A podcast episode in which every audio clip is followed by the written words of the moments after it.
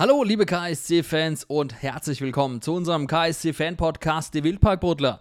Hier spricht der Niklas, ihr hört Folge 65 und weiter geht's. Heute wieder mit einem ganz besonderen Gast. Wir haben es angekündigt, Daniel Gordon, unser Gordy, KSC-Legende, war bei uns im Podcast zu Gast, hat sich heute Abend viel Zeit genommen, Boris, um über ganz, ganz viel zu sprechen. Ja, sehr viel Zeit. Das stimmt. Äh, wir haben uns eigentlich wie immer so eine Stunde eingeplant, aber wie es halt so ist im Podcast, äh, verquatscht man sich ein bisschen. Und wir kriegen ja gefühlt 100 Nachrichten von euch jede Woche, die euch sagen, ey, ihr müsst immer mehr über eine Stunde und zwei Stunden, drei Stunden. Dann habt ihr hier jetzt fast zwei Stunden mit Daniel Gordon und das ist eine geile Folge geworden. Und äh, ja, das äh, sind ein paar Geschichten, wurden da erzählt, die auf Viel jeden Fall aus dem Nähkästle geplaudert, das kann oh, man schon ja, mal sagen. Auf jeden Fall und äh, hat uns auf jeden Fall gefreut mit einer Legende wie Daniel Gordon der uns ja sehr, sehr viele glückliche Momente auch gemeinsam mit der Mannschaft beschert hat, ähm, ja, sprechen konnten.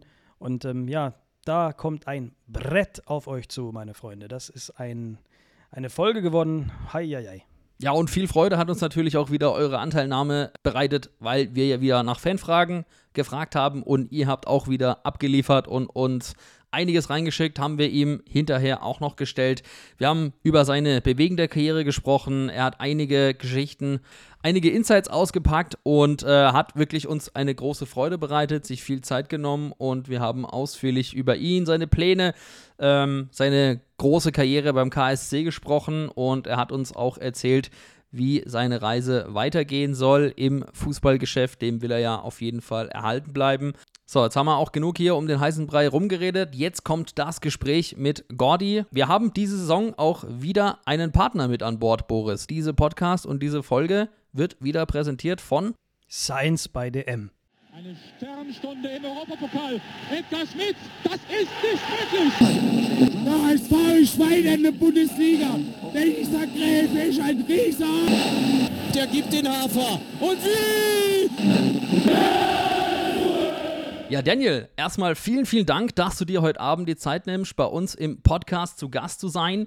Es ist ja schon einiges passiert seit deinem emotionalen Abschied aus dem Wildpark. Vergangene Saison war dann tatsächlich deine letzte Saison. Hol uns mal ein bisschen ab, was ist in deinem Leben seit dem 21. Mai passiert? Ähm, einiges, um ehrlich zu sein. Also hallo nochmal von meiner Seite. Ähm, ja, ich freue mich natürlich äh, erstmal, dass ich einen mega guten Absprung geschafft habe. Also das Ende hätte ich mir besser nicht erträumen können. Und ja, ich habe eigentlich versucht, so einen nahtlosen Übergang zu finden. Äh, ich sehe mich langfristig im Fußball noch und äh, will dem Fußball auch erhalten bleiben. Und da war ich äh, ja, in guten Gesprächen. Ich äh, war schon teilweise mit den Profis im Trainingslager. Ich war im Jugendbereich schon unterwegs. Also es macht gerade sehr viel Spaß. Ähm, ich freue mich auf das, was kommt. Und natürlich habe ich auch die Zeit genutzt, um ein bisschen abzuschalten, äh, Zeit mit der Familie zu genießen, Urlaub zu machen das alles war so in den letzten Wochen so mein, meine, ja, meine, meine Zeit, die ich genutzt habe. Und ähm, ich habe keinen, wenig bis keinen Lauf gemacht. Also weg vom Sport so ein bisschen. Ich lasse lieber laufen. Erholt. Genau. Erholt, auf jeden Fall. Ähm, ich wollte nämlich gerade fragen, wie war das denn so? Das muss wahrscheinlich dein allererster Urlaub seit wie vielen Jahren ohne, ohne Tempoläufe gewesen sein? Wie war das denn für ja, dich? Umstellung? Oder? Absolut. Also es ist schon krass, muss ich wirklich sagen. Ähm, jetzt von heute auf morgen mehr oder weniger eigentlich gar nichts mehr zu machen. Äh, schon eine ungewohnte Situation. Ähm, aber ich merke schon auch, dass der Körper mir dankbar ist, dass er nicht mehr ganz so viel getriebt wird. Und äh, ja, ich genieße den Moment. Ähm, ich bin wirklich sehr dankbar für die tolle Zeit, die ich doch hatte. Und ähm, habe viel investiert, auch körperlich. Und deswegen war es jetzt wirklich an der Zeit zu sagen, es reicht. Ja, du warst ja lange Jahre beim KSC, lange Profikarriere hinter dir, eine sehr erfolgreiche. Nimm uns noch mal ein bisschen mit auf die Reise. Das hat ja in einem absoluten Highlight gemündet. Ich habe es gerade schon angesprochen. Das letzte Heimspiel der vergangenen Saison, sehr emotionaler Abschied. Wie hast du das letzte Heimspiel für den KSC und die Feierlichkeiten danach erlebt? Nimm uns mal mit auf die Reise. Ihr glaubt gar nicht, wie nervös ich dann letztlich nochmal am letzten Spieltag war. Und äh, wenn man dann wirklich weiß, wenn man äh, ja, das letzte Mal diesem, diesem Stadion auflaufen wird, in einem Pflichtspiel, die ganze Familie ist wirklich dann da, Freunde sind aus der Heimat gekommen, um mir einfach nochmal ja, den Respekt zu zollen für die, für die lange Karriere. Äh, da ging mir schon einiges, schon Tage vorher durch den Kopf und äh, ich war sehr, sehr angespannt aber auch Vorfreude wirklich auf das Spiel. Ich war auch trotz des Trubels sehr fokussiert. Ich wollte unbedingt, unbedingt mit einem Sieg natürlich das Ding beenden.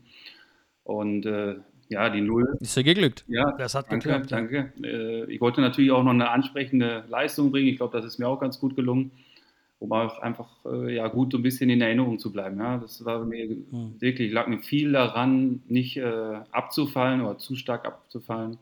Und ich glaube, das war wirklich rundum runde Sache. Viel besser hätte es nicht sein können. Äh, ich bin dem Verein, dem Trainerteam der Mannschaft extrem dankbar, dass äh, die mir so ein schönes Ende bereiten konnten. Mhm. Was ich auch sehr toll fand, ähm, denn also ich war ja auch in Deutschland, ich bin hingeflogen zum Spiel. Ähm, nicht nur äh, ob des, ob des äh, ersten oder letzten Spiels in, im Trikot für dich, sondern auch natürlich Derby, ähm, das Stadion eigentlich schon fast fertig. Also es war zum, zumindest mal komplett rund. Und du durftest dann ja zum Capo in den Blog, durftest da mal ein bisschen was äh, erzählen. Du warst auch vor dem Blog natürlich. Ich meine, die gesamte Gegengerade, die war noch locker eine Stunde nach Abpfiff da und hat dich gefeiert.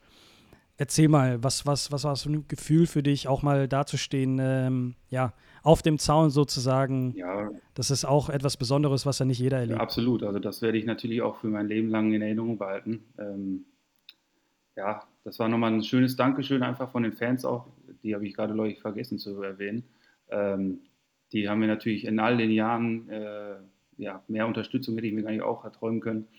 Äh, die waren stets für uns als Mannschaft da, aber auch für mich, muss ich ganz klar sagen. Und dementsprechend war das äh, Gänsehautmoment pur, ähm, da hochzugehen, nochmal diese Kulisse hautnah zu genießen und dass sie natürlich auch wirklich so lange geblieben sind und ähm, ja, mir ja, so viel Dankbarkeit auch entgegengebracht haben. Das war, war ein Special Moment dann auch für mich und äh, ja, das nehme ich auf jeden Fall mit ins Grab, das ist Fakt. Und auf jeden Fall auch eine sehr emotionale Rede auch vom Captain von Jerome Gondorf. Ja, auch, also das Das hat auch mal bewegt. definitiv. Äh, ja, wie gesagt, also ich kann so Ja. viele Sachen an diesem Tag zusammenzählen, die einfach gepasst haben und äh, ich, es fällt mir schwer, irgendwie, also ich vergesse wahrscheinlich auch das eine oder andere, aber ähm, es war wirklich rundum viel besser hätte es nicht sein können, ja. Ja, viel besser hätte es nicht sein können. Ähm, ich glaube, wir können damit auch mal eine sehr gute Brücke zu deiner Karriere schlagen und wir kommen zu unserem Karrieremodus. So, Gordy, jetzt wird's wild. Jetzt geht's um deine Karriere und die ist ja von Meilensteinen gesät. Wir werden dir jetzt ein paar Fragen stellen zu deiner Karriere Okay. und wir schauen mal, wie gut du deine eigene Karriere kennst und wie viele Zahlen, Daten und Fakten du parat hast. Weißt du denn, wann du dein erstes Pflichtspiel für den KSC gemacht hast? Oh, scheiße, da habt ihr mich schon erwischt. also es muss auf jeden Fall in, äh, im Jahr 2012 gewesen sein, Sommer 2012. Ich Das stimmt. gehe jetzt mal von einem August aus. Ähm, ich glaube, das war ein Pokalspiel tatsächlich. Ähm, bin mir war das HSV, hat Pokal? Äh, HSV, da war ich, oh, ich erinnere mich, das war krass heiß, ne? Oder war das, nee, das war, zwei, Boah, war das 2012 oder 40 2013, Grad. wo die mit dem Feuerwehrschlauch in die 2012. Tribüne. Das war 12, ne? 2012, Ich erinnere mich, 4 Da war ich auch 4 ja. zu 2 Heimsieg. Ähm, absolut Ah, nee, In genial. der zweiten Liga haben wir zwei Spiele Vorteil, äh, vor DFB-Pokal haben wir schon gehabt. Ne? Das ich war glaub, die dritte Liga. Das war die dritte Oh, Liga mhm. und die hat vorher angefangen. Und es war der 21. Juli, also Jahr hat gestimmt, Sommer hat gestimmt. Dritte Liga, erster Spieltag, 2 zu 2 in Heidenheim. Da wurdest du eingewechselt in der 85. Minute für Elias Soriano. Ah, okay. Dankeschön dafür. Cool. Das war doch das Spiel, wo Hakan Çalhanoğlu diese zwei Freistoßtore reingesammelt hat, ne? Mega, diese Flatterbälle, ja. Da sind wir 2-0 in Führung gelegen und Ja. dann ganz spät noch den Ausgleich kassiert, bitter. Aber das war das Jahr, wo Hakan brilliert hat mit Ja. seinen Flatterbällen. Ich erinnere Und- mich. Genau, genau. Und da äh, ist es am Ende 2-2 ausgegangen. Ah, okay. Guck mal. Äh, Aber leid. das HSV-Spiel und das DFB-Pokalspiel mich auch noch sehr gut. Das war, glaube ich, das Mhm. heißeste Spiel, was ich je im Wildpark erlebt habe. Äh, ich habe sehr geschwitzt in dem Spiel. Ähm, das war wirklich brutal heiß. Also da hat wirklich äh, typisch Karlsruhe, ähm, weiß ich auch nicht, die Sonne, der, der Kessel Mhm. hat so gebrodelt. Also es war, es war brutal heiß. Aber es, der Aufwand hat sich gelohnt. War, war wirklich ein mega geiles Spiel. 4-2 gewonnen hinten raus, eine Runde weiter. So richtiges Pokalspiel. Ähm, ja, schöne Erinnerung auf jeden Fall. Der HSV war, glaube ich, damals auch noch Erstligist, ne? Die waren noch aus Liga, Ja. ja. Überlegst, da, da, war, da war Jungmin Son noch bei denen im Kader, ne? Wollte ich gerade Ja. sagen. Jungmin Son hat da noch gespielt. Raphael van der Vaart war, glaube ich, auch noch auf dem Ja, Platz. also Marcel Janssen, das war auch so ein Kandidat, glaube ich, noch. Ja, Ja, da waren noch ein paar Hochkaräter Echt? dabei. Geil. Echt krasses Spiel. Gefühlt habe ich immer noch einen Hitzestich von dem Tag. das kann ich euch sagen. Ähm, nicht nur Hakan Çalhanoğlu hat auch die ganzen Tore geschossen, sondern auch du hast mal genetzt für den KSC. Kannst dich erinnern, ähm, wann du das erste Mal für den KSC getroffen hast? Ihr seid fies, muss ich ehrlich sagen. ähm, ja, das wird dann wahrscheinlich auch in der Drittligasaison gewesen sein. Stimmt? Ähm, mein erstes Tor. Also ich würde jetzt schon fast tippen, es war Saarbrücken, bin mir aber nicht hundertprozentig sicher. Ja? Du hast recht. Mhm. Sehr gut. Okay. Es war der achte Spieltag, das 3 zu 0 Heimspiel gegen Saarbrücken, Heimsieg in der 59. Minute, Freistoß von Hakan und du, wie sonst, natürlich mit dem Kopf. Was auch sonst, ne? Ja, klar. Das ist wenig verwunderlich, ne? Nee, aber stark, ja, das lass mal zählen, das hast du gewusst. Ja. Also ich wusste noch äh, so ein bisschen, dass, äh, an das Tor konnte ich mich so ein bisschen erinnern und ähm, ich wusste Da hat sich, äh, ich habe es natürlich in der Vorbereitung angeschaut, da hat sich der Goalie extrem verschätzt, muss man sagen. Ähm, kann man schon als äh, Torwartfehler bezeichnen, aber das Kopfballduell muss natürlich auch erstmal gewinnen. Und ähm, deswegen vollkommen verdient äh, dein erstes Tor für den KSC. Weißt du denn, wie viele Tore du für den KSC insgesamt geschossen hast? Oh. Das dürften mehr sein, als der ein oder Mhm. andere denken wird, glaube ich. Ja, ich war auch ein bisschen, also verwundert Ich klingt bin- jetzt fies, aber als Verteidiger trifft man ja in der Regel nicht so oft wie ein Stürmer. Ähm, ja, so, also knapp über 20 würde ich jetzt schätzen. Oh, Ja, okay. sehr warm. Okay. 23 insgesamt. Ah, Hast du stark, gut geschätzt, okay. hast du gut geschätzt. Elf in der zweiten Okay. Liga, neun Stück in der dritten Liga, eins im DFB-Pokal und zwei im Baden-Pokal. Sehr geil, okay. Lass mal, auch- lass mal auch gelten. Hast schon zwei, hast schon zwei richtig. Stark. Nicht schlecht. Ich würde gern wissen, wie viele davon mit dem Kopf erzielt wurden, aber ich glaube, das könnten wir gar nicht Oh mein Gott. Also 90 Prozent auf jeden Fall. Mit Sicherheit. Ja, ähm, gehen wir ein bisschen weiter. Mm, Du hast auch ein paar Assists geliefert in deiner Karriere beim KSC. Oh, Weißt du, wie viele das denn sind? oh. Da, das ist schwer. Die kann man auf jeden Fall an einer Hand abzählen, würde ich jetzt mal behaupten. Oh, Tipp, du bräuchtest drei Hände. in der Tat? Mhm. Okay. Ähm, 14? Knapp. Es sind elf. Elf Assists hast du Ah, geliefert. tatsächlich. 11 Assists? ähm, also auch eine stolze Zahl als, als Innenverteidiger, kann man schon mal sagen. Danke. War ein Befreiungsschlag auch dabei wahrscheinlich, ne? Und der zum Torverlorger wurde. Ja, durchaus, Ja, durchaus. ja. Kommen wir mal zum äh, nächsten Wert. Vielleicht weißt du das, weil ich glaube, das ist eine Statistik, für die bist du sehr bekannt. Wie viele Pflichtspiele hast du denn insgesamt für den KSC bestritten? ja, ich Also Freundschaftsspiele ausgenommen. Freundschaftsspiel ausgenommen. Ich habe Gas gegeben. Ähm, ich wollte tatsächlich nochmal ein, zwei aufholen, auch im letzten Jahr. Das ist mir zum Glück gelungen. Ich weiß, dass ich irgendwo bei 270 war. Mhm. Ja, Ähm, sehr warm. jetzt äh, weiß ich es wirklich nicht ganz genau, um ehrlich zu sein. Alles gut, aber du bist schon sehr nah dran. 278.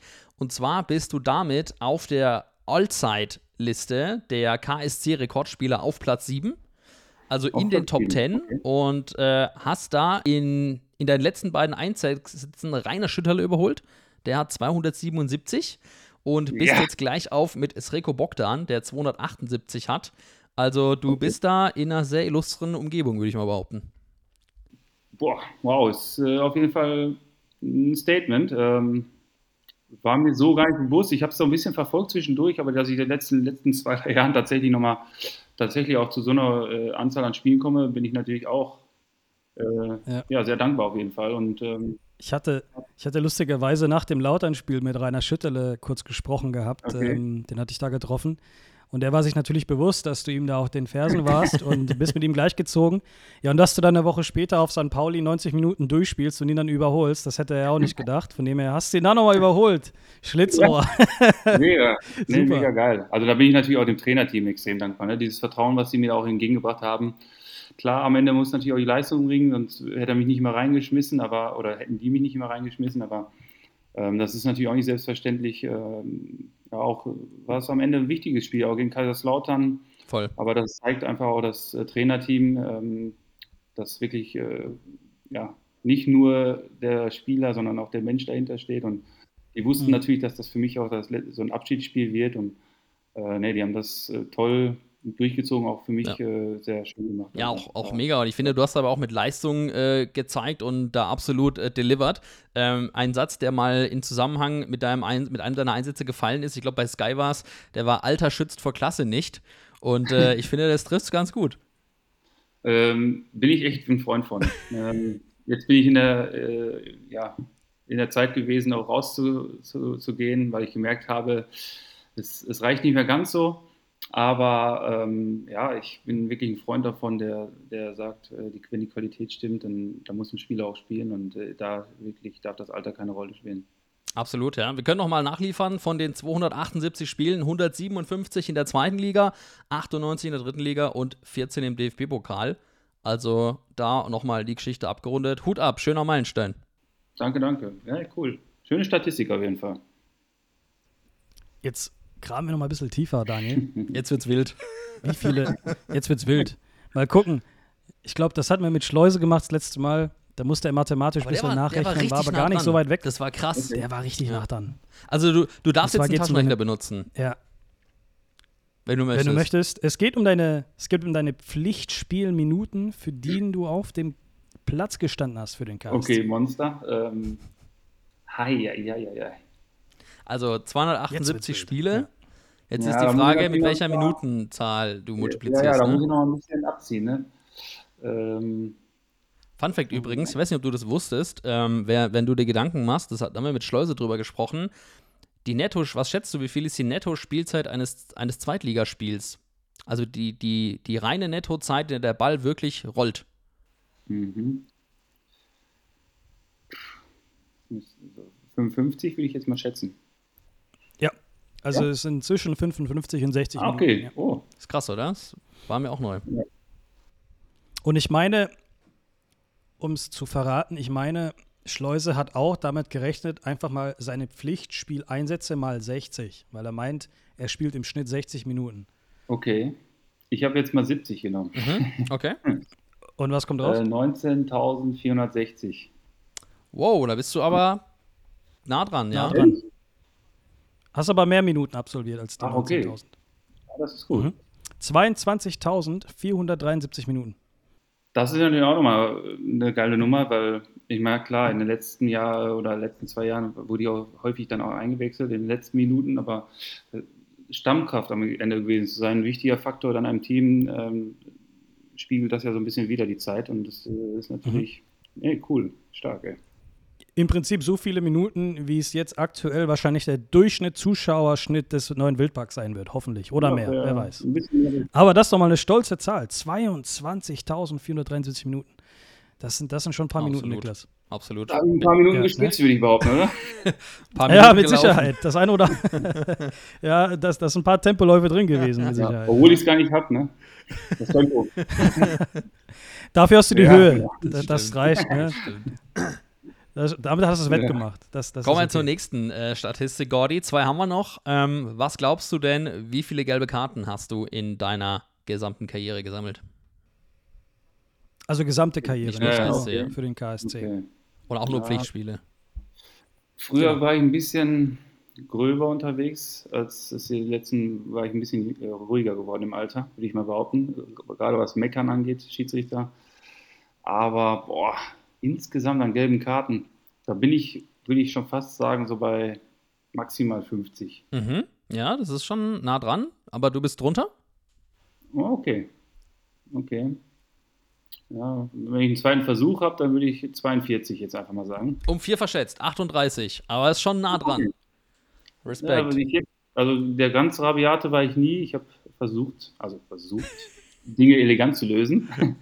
Ähm, klar, hier und da muss man auch als Verteidiger grob zur Sache gehen, aber mit 42 Karten kann ich, äh, kann ich auf jeden Fall leben. ja, 42 Karten in 38, 278 ja. Spielen, das ist keine schlechte Quote. Mhm. 38, 38, ja, stimmt. Sorry. ja. Achso, äh, Entschuldigung, 38. ja. Und wie oft warst du zu rabiat und musstest früher duschen gehen? Ah, die- Also die roten Karten sind mir tatsächlich in Erinnerung geblieben. Mhm. Äh, Zwei waren beim KSC, wenn ich mich, wenn ich, wenn ich mich, äh, wenn ich recht erinnere. Ähm, ich glaube, das war gegen Reutling im Pokal. da sind mir die, Da war die ich auch Sicherung da. durchgebrannt. Ähm, Mhm. Das war eine und ich weiß es noch, gegen Preußen Münster habe ich mal den Dimi Nazarov, der hinterher zum KSC gewechselt ist, habe ich den weggegrätscht im Wildpark. äh, das war auf jeden Fall zwei rote Karten und dann kann ich mich an Dortmund, äh, zweite Mannschaft, kann ich mich erinnern. Ähm, da habe ich mir auch mal eine rote Karte eingefangen. Sonst muss ich sagen, also ich würde auf drei tippen. Vier. Vier. Jetzt muss ich. Zweimal rot, zweimal gelb-rot. Ehrlich jetzt? Ja, vier Mhm. Platzverweise. Okay, habe ich Gelbrot gegen Dimi Nazarov gekriegt? Hm, Das kann auch sein. nicht. Kann gut sein. Okay. Erzähl mal, wenn, wenn, wenn du als Verteidiger eine rote Karte bekommst, wie ist das denn dann im Team selbst? Gibt es da eine Mannschaftskasse? Musst du da bezahlen? Äh, musst du da irgendwas machen? Manchmal gibt es auch rote Karten für ganz banale Sachen, äh, wo wir mit Sicherheit denken, ja, da muss der äh, Spieler bestimmten Kasten zahlen oder keine Ahnung.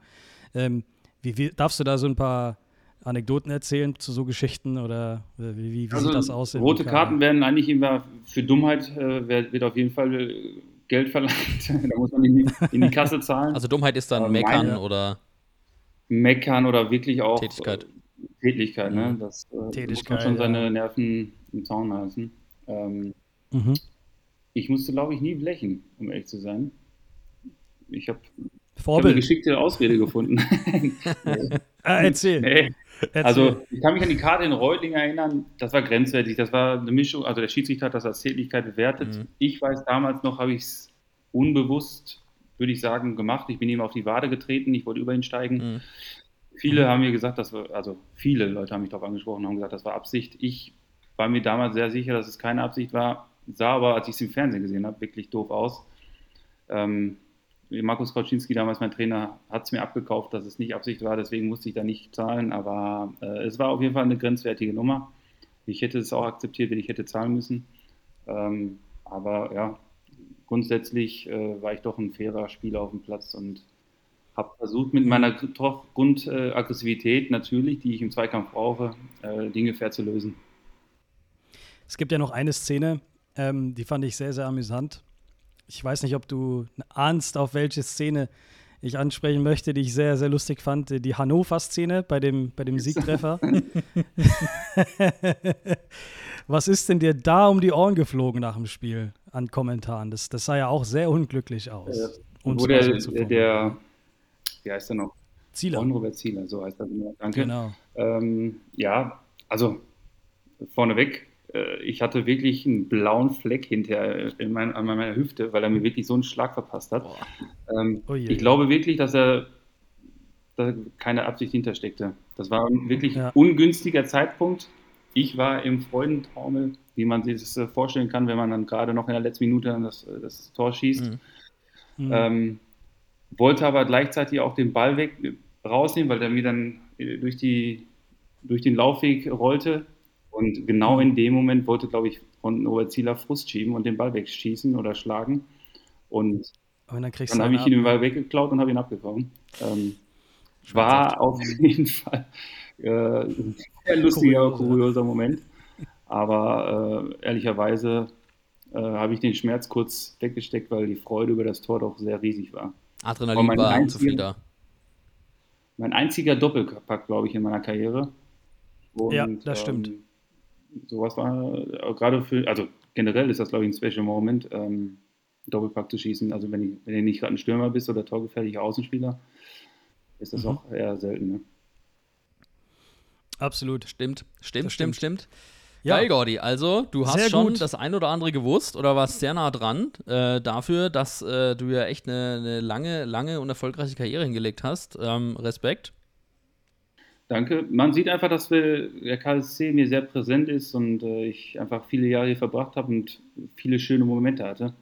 Und schöne Momente bleiben natürlich viel mehr in Erinnerung als, als schlechte. Deswegen, ähm, ich habe viel mitgenommen in all den Jahren. Ja, absolut. Ja, du sprichst die Momente an. Das ist die perfekte Brücke. Lass uns mal auf jeden Fall ein bisschen detaillierter über deine Zeit beim KSC sprechen. Du bist ja zur Drittligasaison 2012-2013 vom FSV Frankfurt damals zum KSC gekommen. Wie kam denn damals der Wechsel zustande? Wie ist das vonstatten gegangen? Ja, ich kann jetzt tatsächlich mal ein bisschen von damals ausplaudern. Safe. Ich war ein Jahr zuvor schon beim KSC. Damals Rainer Scharinger und Joe Zimbauer Trainerteam. Mhm. Ähm, ich war damals im Sommer, nachdem ich in Oberhausen, ist damals abgestiegen aus der zweiten Liga. Mhm. Ich war in dem Jahr zwar viel verletzt, aber ähm, ja, ich wollte so den nächsten Schritt gehen.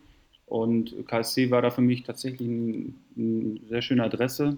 Äh, bin dann runtergefahren ähm, und hatte auch, muss ich wirklich sagen, gute Gespräche beim KSC und hatte mich auch eigentlich wohlgefühlt. Aus welchen Gründen auch immer, muss ich wirklicherweise sagen, das kenne ich, ich weiß es bis heute nicht, ähm, ist dieser Deal da nicht zustande gekommen. Ich hatte damals dann FSV Frankfurt als die zweite Option und musste mich dann für, ja, ich wollte unbedingt in der zweiten Liga bleiben und meinen nächsten Step machen. Und FSV Frankfurt war damals gar nicht so verkehrt, die waren nur Fünfter oder Sechster in der Saison. Mhm. Und ähm, ja, da dachte ich, ist das vielleicht die richtige Adresse. Aber ich wurde eines Besseren belehrt. Nach einem wirklich katastrophalen Jahr in äh, FSV Frankfurt, ähm, ja, wo ich überhaupt gar keinen Bezug zur Mannschaft bekommen habe, aber auch nicht äh, sportlich irgendwie äh, das äh, ja, machen konnte, was ich mir vorgenommen hatte. Ja, kam wieder ein zweites Mal der Weg äh, oder der Kontakt zum KSC zustande und ähm, der KSC ist leider damals dann abgestiegen, aber das war für mich irgendwie kein Grund zu sagen, ähm, nee, machst du nicht, sondern irgendwie habe ich das Interesse daran gefunden, das Ding wieder hochzuziehen. Ähm, wusste, was da so ein bisschen auch dahinter steckt. Ich hatte mich schlau gemacht, habe auch den Kader gesehen, der schon gut zusammengestückt wurde und äh, habe gesagt, okay, das, das, sieht gut aus, was der KSC davor hat. Ähm, starten wir auch für mich einen Neuanfang. Und deswegen war ich dann auch ja, relativ schnell Feuer und Flamme mit der Nummer in Karlsruhe. Und äh, wie wir alle wissen, hat das ja auch ganz gut geklappt dann auch direkt. Absolut. Du sagtest gerade beim FSV Frankfurt keinen Bezug zur Mannschaft gehabt. Dann kommst du nach Karlsruhe, Wildpark statt Eissporthalle. äh, und plötzlich läuft das, die Mannschaft. Ich glaube, die Mannschaft, die war sehr besonders in dem Jahr und die Jahre darauf. Äh, wir sind sofort wieder aufgestiegen nach dem Abstieg. Was hat denn diese Mannschaft so besonders gemacht? Ähm, also auf jeden Fall muss ich sagen, ich hatte in den ganzen Jahren tolle Mannschaften, tolle Charaktere, tolle Mitspieler. Aber da muss ich schon sagen, dass die Aufstiegsjahre, ich weiß nicht, ob es natürlich dann auch mit den emotionalen äh, zu tun hat, aber das waren äh, einfach von, hat einfach die, die Truppe gepasst. Ähm, tolle Fußballer, aber auch tolle Menschen. Und ganz wichtig ist, man ist eine Mannschaft und das äh, hat man einfach in diesem Jahr extrem gemerkt. Ähm, das hat rundum gepasst. Wir waren extrem viel feiern. Wissen wir, also auch von Mike Franz, äh, vielleicht auch irgendwo ein Erfolgsrezept, Teambuilding-Maßnahme, war damals ja. auch nicht anders? Äh, wirklich. Das ist die KSC-DNA, da muss man zusammen mal was trinken gehen. Auf jeden Fall bin ich wirklich ein Freund von. Das ist ja heutzutage wirklich ein bisschen weniger geworden mit den jungen Burschen. Die sind ja viel professioneller und am nächsten Tag ist Training. Äh, da wollen sie schon gar nicht mehr rausgehen. Deswegen, diese Zeit habe ich sehr genossen. Äh, jetzt nicht nur wegen dem Feiern gehen, sondern weil sie einfach auch erfolgreich war. Wir hatten Qualitätsspieler wie Ruben Hennings, ähm, einen Hakan Çalhanoğlu, äh, wirklich äh, die viele Spieler, die den Weg gegangen sind, auch ein Danny Blumen beispielsweise. Äh, Manuel Gulde kam erst ein Jahr später, mhm. der war nicht im Aufstiegsjahr dabei. Ein Innenverteidiger-Kollege. Ja, aber. Jan ähm, Mauersberger war da auch schon dabei, ne? Mit dem hast du zusammengespielt, Innenverteidigung? Martin Stoll, mit dem ich Stimmt. ja viele Jahre zusammengespielt habe, auch befreundet bin, der noch beim KSC mitwirkt in der U17. Also ähm, Steffen Haas, mit dem ich heute auch noch Kontakt habe, da sind wirklich viele, viele Jungs, äh, mit denen ich tatsächlich auch noch heute hier und da Kontakt habe. Und äh, das zeigt ja auch, dass da äh, damals nicht ganz so viel verkehrt gelaufen ist. Ruben Hennings hat auch immer noch einen, einen, relativ starken Bezug zum KSC, meine ich zu wissen. Der postet auch immer ab und zu noch irgendwie mal eine Story mit KSC-Bezug. Also, mit dem bin ich befreundet auch. Ah ja, also stark. Seht ihr euch ab und mhm. zu? Macht ihr mal irgendwas zusammen, oder? Ja, jetzt in der Zeit, wo er in Düsseldorf war, es schwer, äh, war, war es schwer. Äh, muss man auch jetzt sagen, dass wir mit den Familien äh, sowas zu koordinieren nicht einfach ist, weil die Spieltage mhm. ja oft dann auch unterschiedlich sind. Äh, wenn er freitags und ich sonntags spiele, ist das Ding schon im Eimer. Stimmt. Und das war in der Vergangenheit der Fall. Aber ähm, hier und da habe ich schon mal einen Geburtstag ihn besuchen können. Jetzt ist er näher rangezogen an dich, oder? Sandhausen. Jetzt ist er wieder da und äh, er ist auch alleine da. Die Familie lebt noch in, in Düsseldorf. Deswegen, wir haben schon miteinander telefoniert und wollten uns eigentlich diese Woche treffen. Jetzt äh, hat er gesagt, dass es ihm nicht ganz gut reinpasst. Sie haben eine englische Woche jetzt auch in der nächsten Woche. Deswegen äh, ist das jetzt nochmal ein bisschen nach hinten verschoben. Aber wir gehen den nächsten Kaffee trinken und dann werden wir natürlich wieder über den KSC und die damalige Zeit sprechen. Habe ich, hab ich eine kleine Anekdote dazu, Niklas und Daniel, nämlich ähm, vor ein paar Jahren gab es mal ein Spiel in Bochum. Ich glaube, das ging 3-3 aus. Ähm, Lucky Fröde, Fuß an Fuß, die legendäre rote Karte. ähm, und da war plötzlich Ruven Hennings mit Frauen und Kindern im KSC-Trikot, im KSC-Block. Ja, das. Da hatte er nämlich das Trikot von 2015 an, dieses Ah, okay. Und da hat er sich mit vielen KSC-Fans noch unterhalten, obwohl es gepisst hat ohne Ende. ähm, hat er sich die Zeit genommen. Aber das war auch schön zu sehen, ja. Der hat ja zu der Zeit in Düsseldorf gespielt, ist ja nicht Ja. weit weg von Bochum und ähm, da haben wir ihn getroffen und äh, ja, der Bezug zum KSC ist weiterhin da. Das ist, das ist schon klasse. Nee, Und natürlich, jetzt ist er nicht weit weg, ähm, da kann die Freundschaft wieder aufleben, weiterleben, Kaffee trinken. Ach, ist ja, das herrlich. definitiv. Stark. Ja, ja, ja. Und dann, ähm, um nochmal ein bisschen zurückzugehen, haben wir gerade Sandhausen angesprochen, wo jetzt Ruven spielt. Da hat sich auch hin verschlagen nach ungefähr vier Jahren, glaube ich, beim Genau. KSC. Ähm, wie kam es denn dazu? Wieso bist du nach Sandhausen gewechselt? Ähm, auch da kann ich ein bisschen aus dem Nähkästchen plaudern. Ähm, unfreiwillig so ein bisschen, muss ich ehrlich gestehen. Mhm. Ich äh, hatte mich natürlich sehr wohl gefühlt in Karlsruhe, war nicht abgeneigt weiterzumachen. Aber es hat sich dann doch ein bisschen was äh, verändert, vor allem nach dem Relegationsjahr, wo wir den Aufstieg verpasst haben in die Bundesliga, muss man wirklich sagen, dass wir dann auch extreme Qualität verloren haben. Der Kader wurde neu zusammengestellt. Mhm. Äh, Was natürlich, also das äh, hat man ja auch in den vergangenen Jahren gesehen, immer wieder der Fall ist, wenn Mannschaften ähm, ja, gut sind, dann werden die Guten meistens abgezwackt. Und KSC ist leider ein Verein, der auf solche ja, finanziellen Dinge angewiesen ist. Ähm, und das Jahr drauf war, hat man eigentlich eine sehr stabile Saison gespielt, obwohl wir Schwierigkeiten hatten nach der Relegation. Wie gesagt, wir haben die Mannschaft neu zusammengestellt. Und dann äh, habe ich gemerkt, dass der Markus Koczynski dann nicht weitermachen wollte, aus ja, Gründen, die ich bis heute noch nicht weiß, aber auf jeden Fall Differenz mit dem Präsidium. Ähm, Mhm. Ja, und dann habe ich auch gemerkt, Das haben wir auch damals so wahrgenommen, wo wir da gerade sind an der Stelle. Also, das hat, glaube ich, damals auch kein KSC-Fan so wirklich verstanden, warum er, er dann nicht weitermachen wollte oder was da vorgefallen ist. Ähm, Ja. Weißt du da irgendwie mehr? Also, Das ist jetzt ja eine alte Kamelle. Nee, ich weiß auf jeden Fall nur, dass da auf jeden Fall äh, Stress war. Mhm. Ähm, Markus Kaczynski, der Trainer mit, mit, mit dem Präsidium, ich glaube damals Ingo Genau. Wellenreuter. Irgendwas ist da vorgefallen. Okay. Die, also genauer weiß ich es nicht. Äh, aber ja, das war schon das erste Zeichen für mich, uh, hier passiert gerade dann doch ein bisschen mehr. Also bitter, weil Markus Koczynski, ähm, wir werden vielleicht später nochmal drüber sprechen, jetzt am Freitag ist auch das Aufeinandertreffen, Ja. Weltklasse-Trainer gewesen damals. Also unfassbar stark, ja, was er geleistet hat ich habe auch heute euch. noch Kontakte hier und da mit ihm, weil er einfach auch damals äh, für mich ein wichtiger Trainer war und ähm, ja, alles aus mir rausgeholt hat und äh, ich auch da die Zeit mit ihm einfach toll fand. Ähm, aber wie gesagt, das Jahr haben wir sehr solide zu Ende gespielt und ich habe aber während der Saison gemerkt, dass äh, sich einiges im, im Kader tut. Damals auch ein Dominik Peitz stand zur Diskussion und äh, ich glaube noch ein, zwei Spieler waren es, die dann auch den Verein verlassen wollten. Mit Manuel Gulde und Jonas Meffert meine ich. Ähm, und ich habe festgestellt, es kommt ein neuer Trainer, äh, mit Mhm. Thomas Oral. Ich habe nie mit ihm zusammengearbeitet, aber man macht- macht sich natürlich auch hier und da schlau und ähm, da habe ich mir gesagt, ähm, Der hat nicht den besten Ruf. Ehrlich kann man sein. Das habe ich auch schon gehört. ja, ich will ihm da nicht zu nahe treten. Am Ende muss ich ja auch selber erstmal kennenlernen und mit ihm arbeiten, um dann ein Ur- Urteil bilden zu können. Aber ich habe bei vielen, vielen Spielern ähm, nicht viel Positives gehört, sagen wir es mal so. Und ich hatte die Möglichkeit, mir dann am Ende auch auszusuchen, ähm, ja, was mein nächster Step ist. Sandhausen hat sich sehr bemüht, mache ich jetzt die Kurzfassung. Äh, Mhm. wollte unbedingt, dass ich da bleibe, äh, da hinkomme. Ähm, ich wusste, ich kann in Karlsruhe wohnen bleiben. Das war mir, ja, irgendwie war mir das ein Anliegen, weil ich mich wohlfühlte. Ja. Und ja, dann habe ich diesen Schritt gemacht. Ähm, ja, man weiß nicht, ob es richtig oder falsch war, ob ich äh, helfen können, hätte helfen können, wenn ich da geblieben wäre. Fakt ist, ähm, ja, das, die Bemühungen vom KSC waren mir nicht so da, wie ich es mir gewünscht hätte als Spieler. Mhm. Und dann äh, war das für mich ein Zeichen, okay, wenn das nicht wertgeschätzt wird, was ich leiste und geleistet habe, das ist ja oft im, im Fußballerleben, da geht es ja sehr häufig darum, dass ein Fußballer wertgeschätzt werden möchte.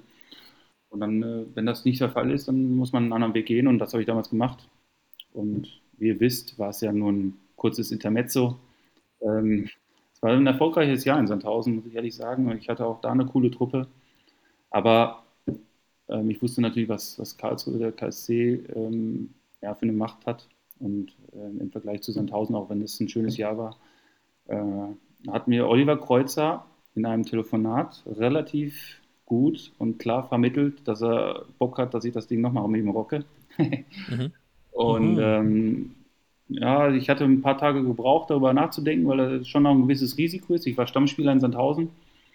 26 mhm. Spiele, ein Tor in der Saison, habe ich gerade nachgeschaut. Okay, ähm, ja, äh, deswegen war das äh, schon ein Schritt, wo ich äh, ein, zwei Nächte drüber schlafen musste. Aber ich habe mich dann irgendwann äh, ja, zu diesem Step entschieden, weil ich dann auch irgendwie wieder direkt Feuer und Flamme war. Natürlich habe ich auch so ein bisschen längerfristig an meine Familie gedacht. Das muss man auch ganz klar sagen, dass, dass ich wusste, dass ich dann in, in Karlsruhe bleiben kann. Und äh, als Fußballer lange an einem Standort zu bleiben, ist wirklich ein Privileg. Äh, das weiß ich definitiv zu schätzen. Und deswegen mhm. damals dieser Schritt zurück, der im Nachgang ja ein Volltreffer war. Also wieder auf. War, als du die Entscheidung getroffen hast, war da schon klar, dass wir wieder absteigen in die dritte Liga? Äh, da war der KSC schon abgestiegen. Also das Team wurde auch schon erneuert. Ähm, ja. Wir waren schon erste Woche Vorbereitung, glaube ich, war schon mit Sandhausen. Mhm. Okay. Ähm, mhm. Ja, also wir sind im zweiten Jahr dann aufgestiegen. Ne? Erste Jahr waren wir Re Relegation gegen Aue. Äh, genau. Aber ja. Es hat trotzdem gut Unglückliche Niederlage auch, ja. Ja, aber auch, ich muss auch sagen, also stark von dir, dass du dann auch gesagt hast, ähm, klar, du hättest wahrscheinlich auch in der zweiten Liga bleiben können. Ähm, ist ja für, für einen Spieler eigentlich immer sehr erstrebenswert, so hoch zu spielen wie möglich, aber dass du dann einfach auch wahrscheinlich, so habe ich dich jetzt verstanden, gesagt hast, hey, da gibt es ein Umfeld, das passt, ähm, da bin ich zu Hause, da möchte ich länger bleiben, da kann wieder was entstehen. Ähm, Finde ich, ähm, find ich, find ich stark von dir. Also war echt ein, ein cooler Move. Ja, Nee, im Nachgang bin ich auch sehr glücklich drüber. War ja auch wirklich der falsche Move. Hinterher war genau. immer schlauer, gut. Kam es ja dann zum KSC und zwei Jahre später hat es ja dann wieder geklappt mit dem Aufstieg. Damals in Münster die große Party, wieder zweite Liga.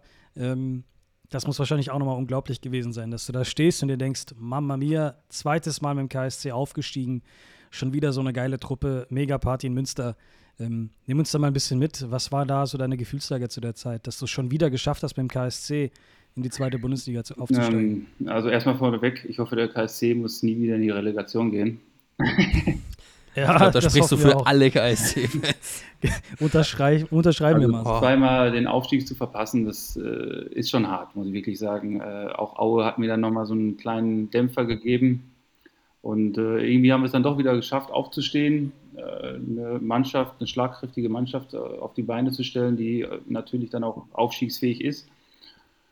Und es war nicht vorherzusehen, dass wir es wirklich äh, auch so äh, schaffen, wie wir es dann am Ende geschafft haben. Aber ja, wir waren ja doch sehr stabil. Wir waren auf jeden Fall schwer zu knacken. Wir waren defensiv sehr, sehr robust. Sehr gut, und, ja. Ähm, da war eine gewisse Verlässlichkeit dann da und nach vorne haben wir irgendwie dann doch immer einen reingestolpert. Und ähm, deswegen war das äh, auch da eine wirklich schöne Saison. Und mit Münster, ja, wo noch nicht sicher war, dass wir aufsteigen, aber wir den Aufstieg perfekt machen konnten, ähm, war das wirklich nochmal, ja, mega geil, weil einfach auch so viele Klasse C-Fans da waren. Ne? Das war ja viel ein Heimspiel dann auch mhm. normal. Ja, voll. Und Münster ist jetzt nicht direkt um die Ecke, sondern haben ja, sind schon ein paar die Karlsruher wieder eine, eine, halbe Weltreise auf sich genommen.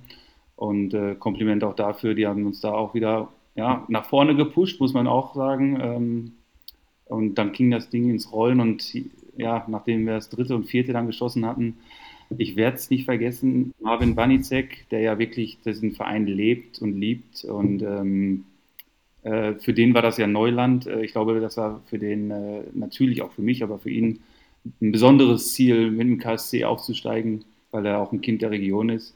Und äh, ihm sind dann auch während des Spiels, äh, ich, ich hoffe, er verzeiht es mir, aber auch leicht Tränen geflossen, ähm, obwohl das Ding noch gar nicht zu Ende war. Also da sieht man, ähm, ja, was das auch für ihn bedeutet hat. Und ja, auch diesen Moment, äh, der wird mir ewig in Erinnerung bleiben, weil ich einfach gemerkt habe, oh, das äh, geht dem Jungen gerade äh, sehr nahe. Schön, dass wir es geschafft haben. Ne?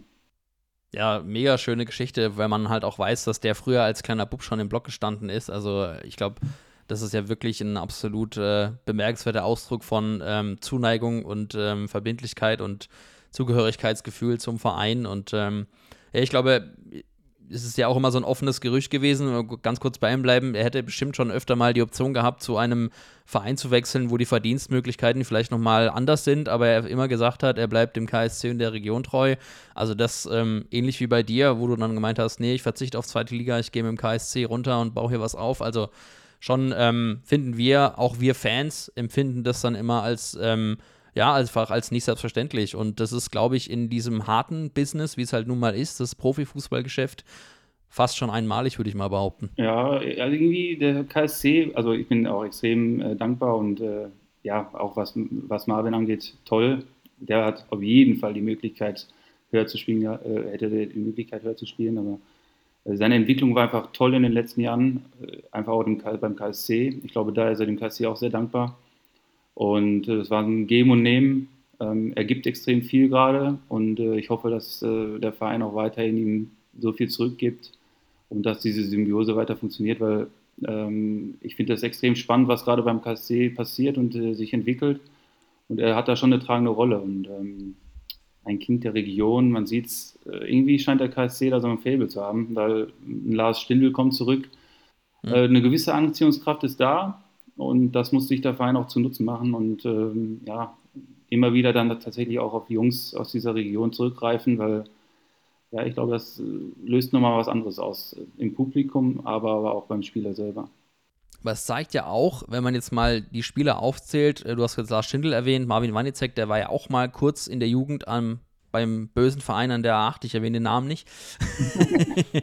Aber es gibt auch, auch jetzt dein Beispiel natürlich, es gibt ja immer wieder Spieler, die zurückkommen. Also so schlecht scheint es ja beim KSC nicht zu sein. Ja, ja und Jerome Gondorf ist ja aus der Stimmt. Region und äh, war schon in der KSC-Jugend auch ein Daniel Bosinski. Und das ist ja eh eine spezielle ähm, äh, Combo da. Die drei waren ja schon zusammen in der Jugend in einer Mannschaft. Ich glaube, Sudirus, der Co-Trainer, ist auch äh, Teil dieser Combo. Ähm, der kommt genau wie ich aus Dullach, den kenne ich tatsächlich noch aus äh, Jugendzeiten sogar. Ja, es ist verrückt eigentlich, wenn man sieht, dass die jetzt nochmal den Weg zusammengefunden haben. Das ist einmalig im Fußball, äh, zumindest im deutschen Fußball. Das ist halt dieser meine Heimat-Slogan. Der, ja. der bleibt Der wird halt Leuten auch gelebt, das ist ja das Geile. Das ist nicht nur irgendein Slogan, sondern der ist halt einfach Realität. Ja, ja, deswegen, also ich finde es äh, mega geil und ich hoffe natürlich, dass die Jungs die Saison rocken, weil die natürlich jetzt auch ein, ein Alter erreicht haben. Ähm, da bleibt nicht mehr viel Zeit. Deswegen sollen die gefälligst ihre Beine in die Hand nehmen und äh, Vollgas geben. Ja, Gordy lässt laufen. genau. Da wollen wir auf jeden Fall später auch noch äh, drüber quatschen. Ich will noch ähm, mal ganz kurz noch mal in Münster bleiben. Gordy, ähm, damals Trainer Alois Schwarz hatte, ich würde mal behaupten, einen grundlegend anderen Ansatz als Eiche als Trainer. Mhm. Viel über defensive Stabilität bekommen, viel über, ja, würde sagen, einfach über gefestigte Defensive du absoluter Fachmann für diesen Begriff. Ähm, es gab ja dann auch immer mal wieder Stimmen, die gesagt haben, ja, besonders schön war der Fußball vielleicht nicht immer. Du hast gerade angedeutet, ihr habt öfter mal auch einen reingestolpert. Wenn die Ergebnisse stimmen, meckert dann eigentlich auch keiner oder dann hat man eigentlich auch keinen Grund, sich aus dem Fenster zu lehnen, aber Kritik zu üben. Aber wie hast du das damals so wahrgenommen? Also, ähm, Alois Schwarz, du hast ihn als Trainer erlebt, aber auch Eiche. Wo siehst du da die grundlegenden Unterschiede oder war diese Kritik in Anführungszeichen für dich berechtigt, dass die Leute auch mal gesagt haben, ja, ist erfolgreich, aber nicht sonderlich schön, aber dafür halt hinten die Null und vorne einen reingestolpert? Ähm, also vorneweg, Alois Schwarz, Respekt, wirklich, der war zum richtigen Zeitpunkt beim KSC, der hat das Ding gezogen mit uns und der hatte wirklich riesengroßen Anteil daran, weil diese Stabilität gerade in den ersten Wochen äh, in der ersten Phase in der dritten Liga überhaupt nicht vorhanden war. Und der hat es geschafft, dann wieder wirklich uns zu stabilisieren und äh, erfolgreichen Fußball spielen zu lassen. So viel muss man erstmal sagen. Ähm, auch jetzt mit Rostock? Ja. Auch jetzt mit Rostock. Die Idee vom Fußball, dass die natürlich eine komplett andere ist als die von Christian Eichner. Ich meine, die Idee von Pep Guardiola ist natürlich auch eine ganz andere als die von, ähm, ja, fällt mir jetzt gerade keiner ein, ähm, von, Jose Mourinho. von Jose Mourinho, der natürlich auch Defensivspezialist ist. Ähm, es war nicht schön, nicht ansehnlich, muss man ganz klar sagen. Ähm, es war effektiv und ja, ich, ich hoffe, der Alu, der verzeiht mir, wenn ich sage, ähm, die, die Entwicklung hat dann am Ende nicht mehr stattgefunden. Also es gab den nächsten Schritt nicht. Ähm, vor allem war, war kein Erfolg da und die Mannschaft war sehr unzufrieden. Ähm, und das ist immer ein schlechtes Zeichen, wenn es in der Mannschaft dann schon knistert. Und mhm. äh, ja, deswegen, Christian Eichner hat einen ganz anderen Ansatz und hat das ja, Heft in die Hand genommen. Und wie wir jetzt alle wissen, hat das ganz gut hingekriegt. Auf jeden Fall. Der, spielerisch hat sich da vieles getan. Und äh, da hast du natürlich auch sehr viel deinen Teil dazu beigetragen. Aber auch nicht nur auf dem Platz, sondern viele deiner Wegbegleiter haben öffentlich oder auch mal bei uns gesagt, dass du so ein wichtiger Kabinenspieler bist, so ein Lautsprecher. Was würdest du denn sagen? Ähm, inwiefern trifft das auf dich zu, wenn du selber jetzt darüber sprechen müsstest? Also warum sagen so viele Wegbegleiter von dir, dass du so ein, so ein wichtiger Kabinenspieler bist? Was macht dich denn so so besonders in der Kabine? Ähm, ich ich würde ehrlich sagen, ich weiß es nicht. Äh, also ich bin ich, glaube ich. Das ist so ein ganz wichtiger äh, Faktor. Ähm, mhm. Ich habe jeden Tag, fast jeden Tag nach Niederlagen, vielleicht nicht ganz so, aber jeden Tag bin ich mit Spaß äh, zum, zum Training gekommen. Ähm, und Spaß ist ein ganz wichtiger Faktor in, in unserem Beruf als Fußballer. Und äh, ich glaube, das habe ich immer stets versucht zu vermitteln. Ernsthaftigkeit äh, natürlich nicht vergessen. Am Ende ist es unser Beruf und da geht es um einiges. Aber ich glaube, dass man am produktivsten und am kreativsten und am, ja, vielleicht auch am besten ist, wenn man mit einer gewissen Lockerheit und ja, vor allem Freude natürlich auch zur, zur Arbeit geht. Und das war mir stets ein Anliegen und die Harmonie in der Mannschaft. Ich weiß, wie wichtig es ist, ähm, ja, eine Mannschaft äh, zu sein am Ende des Tages. Und äh, Ingmar habe ich es tatsächlich mit dem KSC geschafft, äh, eine gute Mannschaft zu sein. Und deswegen waren wir auch so erfolgreich. Und ich bezeichne wirklich auch erfolgreich das Jahr, wo wir aufgestiegen sind und gegen den Abstieg gespielt haben, äh, wo wir am letzten Spieltag in Kräuter führt. Das ist wirklich. 2019, 2019, 20. Genau. Ja, das Corona, war krass. Ja. Corona das wird mir auch stets in Erinnerung bleiben, weil das war wirklich das mental brutalste Jahr für uns, für mich, mhm. für mich auf jeden Fall, äh, weil du wirklich mit Niederlagen, stetigen Niederlagen umgehen musstest und wusstest, was auf dem Spiel steht und du unbedingt es schaffen wolltest. Äh, da war, das war wirklich, das hat an den Nerven gekratzt. Und umso wichtiger war es dann wirklich als Mannschaft trotzdem noch stabil zu bleiben und, und mhm. positiv zu sein und mit Spaß, auch wenn es vielleicht gerade nicht spaßig ist, aber irgendwie eine gewisse Lockerheit brauchst du dann, um äh, nicht zu verkrampfen. Und das ist uns ja. zum Glück gelungen. Wir haben ja, diesen schweren Step dann in, in Fürth geschafft. Äh, ich glaube nicht, wie viel Last dann von den Schultern gefallen ist, als, als wir dann auch nicht in die Relegation mussten, weil mit der haben wir auch mhm. schlechte Erfahrungen ja, gemacht. Ja. Ne? Wir haben auch schon öfter mal äh, Spieler gefragt, was für sie der, der schönste Moment war beim KSC und ähm, auch äh, wir auch mal so und da haben tatsächlich auch einige das genannt. Also nicht unbedingt, klar, die Aufstiege sind immer was Besonderes, aber diese Rettung 2020 in Fürth am letzten Spieltag, ähm, diese, es gibt ja dieses ganz bekannte Foto aus dem Bus. äh, du weißt wahrscheinlich, welches ich meine, war ja. auch, glaube ich, irgendwie Elf Freunde Cover und so.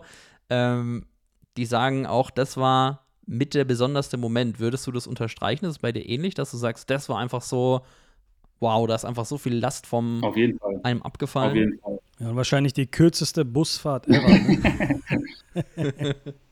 ja, das, also auch da haben wir gefeiert wie, wie noch was, natürlich. Ähm, das hat, das hat sich angefühlt, äh, angefühlt wie ein, wie ein Aufstieg, um ehrlich zu sein. ähm, mhm. Emotional war das fast krass. Also das nehme ich auch, natürlich ist das eines dieser Momente beim KSC, ganz klar. Äh, Top 5, ähm, vielleicht sogar Top 3. Äh, das war, mhm. ja, weil man auch weiß, was dann, äh, wie wichtig das am Ende auch war, äh, weil die finanzielle Lage war damals beim KSC auch nicht rosig und nochmal so ein Abstieg weiß man nicht, ob das der KSC verkraftet hätte. Deswegen, ja. es ist gut ausgegangen. Das stimmt. Zu der Zeit auch noch natürlich Stadion, Stadion neu bauen, alles. Da will man ja nicht wirklich in der dritten Liga spielen. Und ich glaube, wir alle wissen, wie brutal schwierig es ist, aus dieser dritten Liga hochzukommen. Ja. Ähm, wenn du am Ende des Tages dann weiß nicht, sechs, sieben Mannschaften hast, die alle einen Punkt Unterschied und noch Tordifferenz mhm. haben. Ähm, ich muss ehrlich sagen, ich fand das damals schon verrückt, dass wir zweimal abgestiegen sind und es trotzdem in kürzester Zeit geschafft haben, wieder hochzugehen. Mhm. Ähm, und wir es gerade noch so, ich glaube, wer hat da noch gespielt? Nürnberg gegen Kiel, ne? Bei dem Kräuter genau. Ja. Ähm, genau, da haben wir uns dann beim Peizer bedankt Dass der, Ja, die, weil die Kieler, stimmt. die Kieler haben Schützenhilfe geleistet. Ja, genau. Er war ja dort jetzt, oder war zu der Zeit NLZ. Nee, hat er gespielt oder war er schon im NLZ? Der war schon ich im weiß NLZ. grad gar nicht. Da war der schon im NLZ, Ja, ja, ne? aber der war schon nah dran an der Mannschaft. Und ähm, Mhm. ich habe ihm damals dann auch geschrieben: so, geil, danke Dominik, dass du die Jungs nochmal richtig motiviert hast. Und er sagt, klar, gerne, da nicht für. Er war dann auch ganz froh, dass der KSC es geschafft hat. Ja. War das nicht so, dass wir mit Nürnberg nur ein Tor Ja, Das war eine Tordifferenz hatten? beim Punkt gleich. Ja, punktgleich und ein Torunterschied. Schon heftig. Also wir haben auch nicht wirklich dran geglaubt. Ne? Ich glaube, bei uns ging es sogar noch darum, irgendwie die Relegation äh, fix zu machen, weil wir vielleicht noch hätten äh, weiter runter äh, direkt Gehen können, ja. Deswegen, also Ja. Es war verrückt. Ich weiß noch, ähm, die Bilder ähm, von, von euch Spielern im Mittelkreis, keiner weiß und irgendeiner schreit, äh, wir sind drin, wir sind drin, Handy alle rasten aus. Ähm, unglaublich. Und da hat man auch mal gesehen, wie krass auch äh, Christian Eichner mal abgegangen ist, wo auch mal sagte, ich glaube, das war für ihn so eines der emotional, emotionalsten Momente, gepaart mit dem Bundesliga-Aufstieg Ja. damals. Ähm, da geht hier halt nochmal eine ganz andere Pumpe, als wenn du mal aufsteigst oder so, ne? Weil, weil du rettest halt dich, den, das Team, wahrscheinlich auch Arbeitsplätze im Verein, Safe, finanziell, Stadionneubau, man will sich ja was aufbauen. Ja. Und wir wissen alle, dass zweite Liga natürlich besser für die eigene Tasche ist als, als dritte Liga. Ja, Ne? Ähm, und, und Eiche kam ja gerade in der Saison, glaube ich, rein. Seine erste Cheftrainersaison, ne? Das muss die erste Cheftrainersaison gewesen sein, richtig. Ähm, das war nämlich noch Pokal damals, da war ich dabei. Saarbrücken, auch wieder Saarbrücken, sind wir ausgeschieden bei minus 20 Grad und Dunkelheit gefühlt. Ähm, und kurz danach, ich glaube zwei Tage später, sind wir nach Hamburg gefahren, HSV auswärts. Da haben wir auch ein sehr gutes Spiel gemacht, aber haben trotzdem verloren. Ähm, aber durch die Saison hinweg hat man schon erkannt, was für eine, was für ein Fußball Eiche spielen will. Und dass die Mannschaft gesagt hat, ja, da stehen wir voll dahinter und die haben das versucht natürlich umzusetzen. Logisch, dass das die ersten zwei, drei Spiele nicht 1A klappt, aber mit der Zeit, mit dem Training hat das schon funktioniert. Und ähm, die zweite Liga ist ja eine Wundertüte. Ich glaube, da schmeiße ich schon wieder 10 Euro ins Phrasenschwein, aber so ist Hast das. dich heute halt. noch richtig zurückgehalten mit dem Phrasenschwein. Ah, heute, ja, noch. Ähm, aber das hat man schon erkannt und, und dass wir es trotzdem dann geschafft haben, drin zu bleiben und uns dann nochmal zu verstärken und das Jahr drauf natürlich noch besser gespielt haben, ähm, in der zweiten Bundesliga sowieso zu überleben während der Pandemie, die natürlich, ich glaube, jedem Verein finanziell ein Riesenloch hinterlassen hat. Das ist schon beeindruckend. Ähm, und, und zu der Zeit sowieso, wo wir alle zu Hause waren und für uns Fußballfans natürlich Fußball uns ein bisschen Leben zurückgegeben hat und dass wir dann sowas zu Hause feiern konnten, das war schon phänomenal. du sagst es Ähm, gerade, die Pandemiezeit ja. natürlich nicht zu vergessen. Das war ja auch nochmal das Verrückte. Ach du Mental wahrscheinlich sowieso, weil, weil du zu der Zeit nicht weißt, was abgeht. Dann hast du hier mal eine 2G, 3G-Regel, dann ähm, Training, dann mit Abstand und, und der ganze Kram. Das war schon brutal. Also, ich kann mich erinnern, wir hatten das- Trainingslager äh, auf Schöneck oben an getrennten Tischen zu sitzen. Du warst allein Mhm. am Tisch, äh, allein auf dem Zimmer. Nur du zu den Mhm. Trainingszeiten bist dann zusammengerückt. Also es war ja, eine verrückte Zeit auf jeden Fall. Ja. Wie viele Stäbchen, glaubst du, musstest du durch die Nase ziehen in der Zeit? Äh, Ihr musstet Also- euch ja vor jedem Training, vor jedem Spiel immer testen. ja, ne? wir waren relativ häufig mit diesen Dingern unterwegs. Oh mein Gott, Mhm. erinnert mich bloß nicht daran. Und dann ist es mal in der Mannschaft ausgebrochen. Dann mussten wir mal ein Spiel absagen. Ja. Ich glaube, ne, das war ja auch mal so eine Da hat, Zeit. der, da hat der Robin Bommut uns erzählt, er hat, das war äh, 60 München Pokal, ne? Ja, genau. Genau, und da hat er nämlich auch erzählt, er hat die ganze Zeit, er die Maske nicht einmal abgenommen, bei egal bei was auch immer, und er hat es dann nicht gehabt am Ende. Ich weiß, ob es daran lag? Wahrscheinlich. I don't know. Ja, das war, dann äh, ging das relativ schnell rum, dieses Ding. Ja, na gut, Mhm. aber ich glaube, mittlerweile haben es ja auch alle gehabt. Ähm, Gordy, du hast gesagt, wir wollen über nicht so schöne Dinge sprechen. Sprechen wir über, über eine noch schöne, eine weitere schöne Sache. Du hast jetzt ja eine wirklich beeindruckende Vereinskarriere hingelegt, hast aber ja auch für die jamaikanische A-Nationalmannschaft Spiele bestritten. Und da fängst du sofort das Grinsen an. Das heißt, ich habe es geschafft, jetzt wieder ein positives Thema hier auf die Straße zu bringen. Von 2013 bis 2015 waren es fünf Spiele für die A-Nationalmannschaft von Jamaika. Äh, 2013 drei WM-Qualifikationsspiele gegen Mexiko, USA und Honduras. Und 2015 zwei Freundschaftsspiele gegen Venezuela und Kuba. Und bei letzterem hast du sogar auch getroffen. Endstand 3-0. Genau. Habe ich richtig recherchiert? Ja, ist korrekt. Ja, genau. Hätte Stürmer werden sollen. Hätte auch so Stürmer werden können.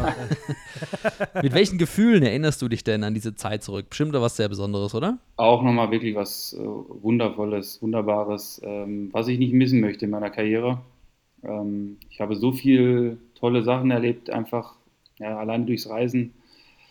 Ähm, aber was mir ganz wichtig war, einfach auch ja, diese Erfahrung, die ich mache, zurück zu meinen Wurzeln, äh, väterlicherseits, äh, der natürlich äh, aus Jamaika dann die Wurzeln mitbringt. Und da war für mich klar, wo die mal Interesse bekundet haben, dass ich für die Nationalmannschaft auflaufen soll, dass ich das, dass ich das machen soll.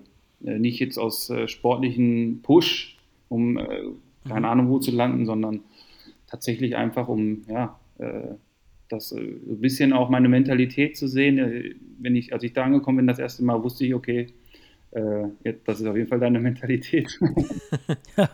Was, was waren die größten Unterschiede zur deutschen Mentalität? Ähm, also ich bin wirklich deutsch erzogen worden und ich liebe auch die deutschen Tugenden, ähm, Pünktlichkeit, ähm, ja generell das, äh, die Ordnung. Ähm, das sind wirklich Dinge, die ich, die ich liebe, aber die ich auf Jamaika nicht vorgefunden habe. Teambesprechung 17 Uhr, der Trainer kommt eine halbe Stunde später. So ungefähr kann man sich das vorstellen. Also da wirklich, äh, da kam Spieler nicht zur Besprechung. Es, äh, es ist, äh, man hat um 19 Uhr abends trainiert, den ganzen Tag war mehr oder weniger dann auch der eine und also man sollte eigentlich im Hotel bleiben. War zu heiß, ne? War zu heiß, genau. Aber die Spieler sind dann ausgebüxt, die waren dann unterwegs. Äh, um 19 Uhr beim Training war immer noch einer nicht da. Also es ist. Aber War Winnie Schäfer damals nicht sogar auch Trainer mal? äh, der war eine Zeit lang Trainer, genau. Äh, er gegen Ende äh, meiner Nationalmannschaftskarriere. Ähm, Mhm. War natürlich auch nochmal ein spannendes, äh, ja, eine, eine spannende Nebensache, ähm, dass der da auf einmal mit Karlsruher Vergangenheit mein Trainer wird. Mhm. Ähm, ja, war verrückt. Also wir hatten gerade die Zeit, in, wir haben eine Copa America gespielt, 2015 in äh, Chile. Und da hatten wir viel Zeit dann auch äh, verbracht. Drei Wochen sind wir vor Ort geblieben. Und äh, ja, ich meine, das Spiel haben wir gegen Argentinien gespielt, äh, gegen Paraguay und Uruguay war es, glaube ich, und in voller, also die waren in voller Montur. Ne? Also Mhm. ähm, leider bin ich da nicht zum. Einsatz gekommen. Ja. Aber ja, das war eine tolle, tolle Erfahrung, die ich da gemacht habe. Ich habe gegen die USA gespielt. Wie gesagt, da ist so ein Jürgen Klinsmann rumgelaufen. Da hat man sich nett unterhalten, ähm, auf Deutsch. Ja, klar. ungewöhnlich. ja, ne? definitiv. Also, Wie ist denn das eigentlich mit der jamaikanischen Sprache? Weil das ist ja eine andere Art von Englisch Genau. auch. Ähm, konntest du dich da gut verständigen oder, oder bist du auch mit der Sprache ein bisschen aufgewachsen, vielleicht mit deinem Papa oder so? Ähm, wie kann man sich das da vorstellen? also ich bin natürlich mit Bob Marley groß geworden oder, oder ähm, Sh- Sean Paul, ähm, ähm, Mhm. Shaggy, das waren natürlich so musikalische Jungs, die mich begleitet haben in meiner Jugend. Mhm. Ähm, und da hat man schon ein paar Begriffe mitbekommen. Äh, als ich vor Ort war, muss ich ehrlicherweise gestehen, habe ich die Jungs erstmal gar nicht verstanden. Also das waren so ungefähr sechs, sieben wirkliche, richtige Jamaikaner. Ähm, dann waren es so sechs, sieben ehemalige Jamaikaner oder Jamaikaner, die dann ausgewandert sind in die USA. Und dann waren da nochmal so zehn Spieler, so wie ich, ein Legionär, die kamen aus England. So, Und mit den Engländern, die sprechen eher den British Accent. Ähm, Mhm. Mit denen habe ich mich natürlich normal verständigen können. Aber wenn die Jamaikaner untereinander unterwegs waren, muss ich wirklich sagen, da habe ich schon ein bisschen gebraucht. Hin- Hinterher wurde es ein bisschen besser, da wusste man dann auf jeden Fall, was sie gemeint haben, aber da braucht man auf jeden Fall äh, längere Zeit. Also ein Gentleman, der kriegt das auf jeden Fall besser hin. Geil. Eines meiner Lieblingsworte, ähm, weil ich habe ja eine Zeit lang in England gewohnt und ähm, wohne aktuell immer noch hier im britischen Raum auf Gibraltar. Und äh, klar, als ich in England war, ist es dann auch Streetslang geworden, dass man plötzlich jamaikanische Wörter mitbenutzt, sowas wie Wagwan. Ah, okay, geil. Ähm, Wagwan, das ist sowas wie, ey, was Genau. geht? Ähm, was geht ab? Das, das benutzen wir Kumpels untereinander manchmal, wenn wir sagen, ey, Wagwan, wie geht's dir? Das ist ganz verrückt. Ah, cool. Äh, Ähm, oder es gibt ja auch jetzt eine neue Serie, oder so neu ist die gar nicht, die kommt auf Netflix raus, nennt sich Top Boy. Ja, okay. Ähm, das ist, da geht es auch so um, um UK Street Gangster Gedöns und da sind halt ganz viele Jamaikaner mit dabei. Also, also die Serie, die spielt sich in UK und Jamaika Mhm. ab. Ähm, und das ist auch sehr interessant. Ähm, vielleicht der eine oder andere, wer sich das anschauen möchte, mit Untertitel ist das besser. Ähm, aber nicht auf Deutsch gucken, sonst, sonst macht das wenig Sinn. Aber da kann man auch mal das eine oder andere jamaikanische Wort natürlich lernen. aber, aber ja, das, das, das Wort Wagwan, das benutze ich tatsächlich sehr gerne und das kriege ich ganz schlecht aus meinem Vokabular raus.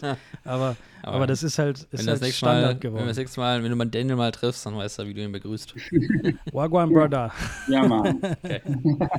ja, Mann, ja, genau. Ja, Mensch, es klingt aber nach einer richtig coolen Zeit, äh, nach schönen Erinnerungen, die du da hast. Ähm, wie ist noch der Bezug aktuell zu Jamaika? Hast du da irgendwie noch Family oder bist du da ab und zu auch mal im Urlaub? Leider, leider nicht. Wirklich, ähm, was auf Jamaika lebt, versucht eigentlich die Insel zu verlassen, äh, weil es ja, doch sehr viel Armut auf der Insel herrscht. Es ist ein Entwicklungsland, das mhm. muss man ganz klar sagen.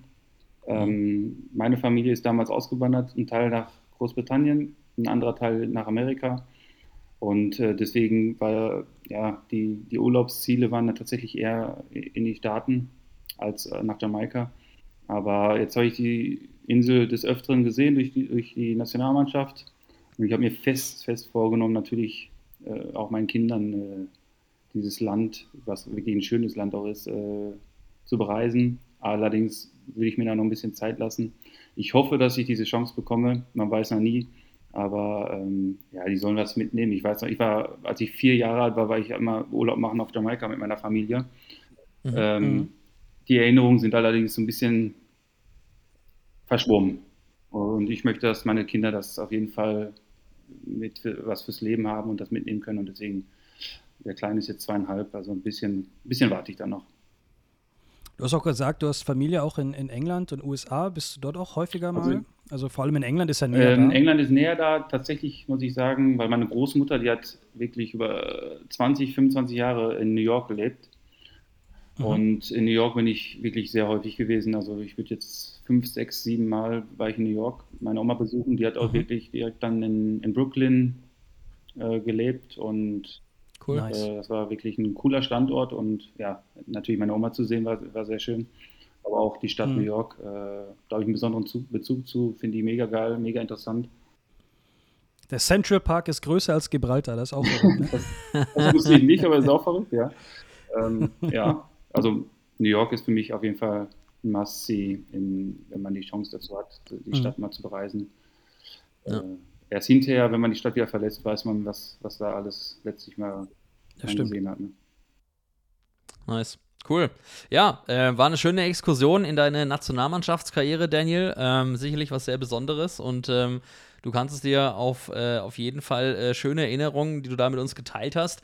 Lass uns nochmal wieder zurück zum, zum KSC. Jetzt haben wir vorhin schon mal ein bisschen drüber gesprochen, welche schönen Momente es gab beim KSC. Möchtest du dich denn festlegen, welcher für dich der schönste Moment war beim KSC? Oder du hast vorhin auch schon angedeutet, Top 3. Ich meine, du hast ja wirklich viel erlebt. Kannst du erstmal eine Weile nachdenken. Ähm, präsent bleiben auf jeden Fall also ich weiß, dass mich das auch mein Leben lang verfolgen wird, dieses scheiß Relegationsspiel gegen den HSV.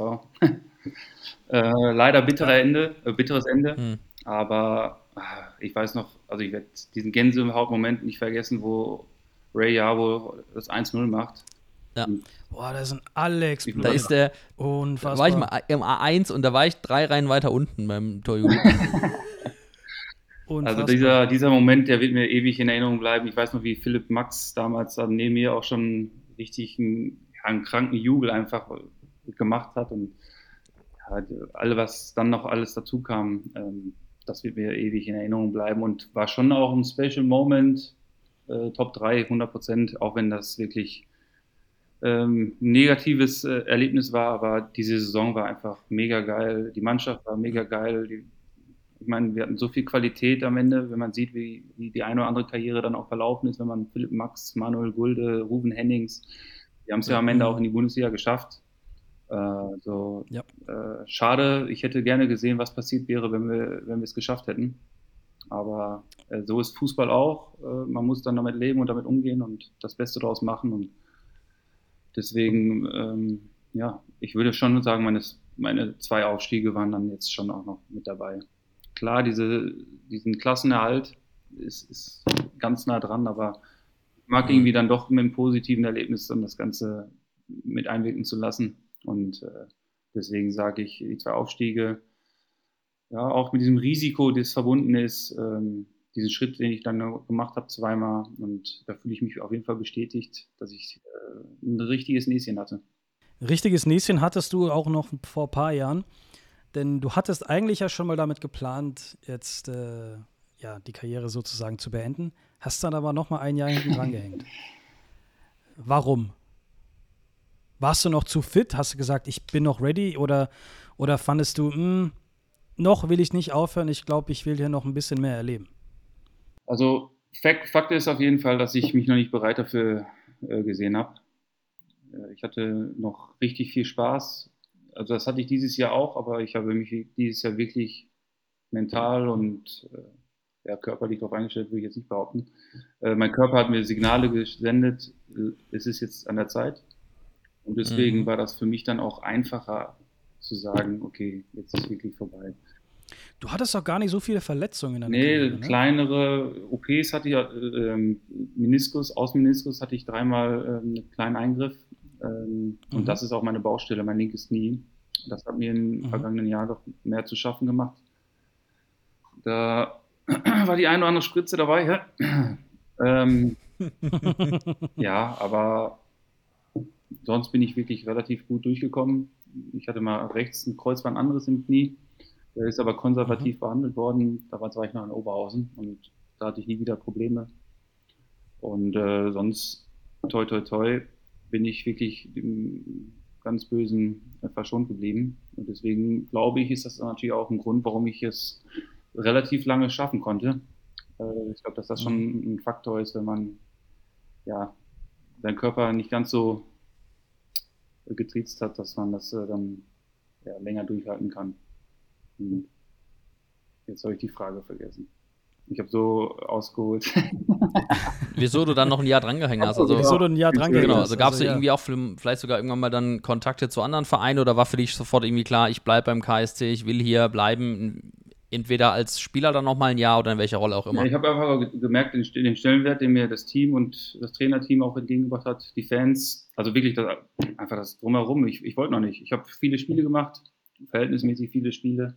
Ich wusste, Stammspieler, nein, das wird nicht mehr reichen, aber ich werde ab und zu gebraucht. Und dieses Gefühl, gebraucht zu werden, hat mir einfach klar signalisiert, ich möchte weitermachen. Und äh, für mich war es wirklich immer wichtig zu sagen, du hältst mit, du schaffst es noch. Und da war ich einfach vor zwei Jahren noch nicht so weit.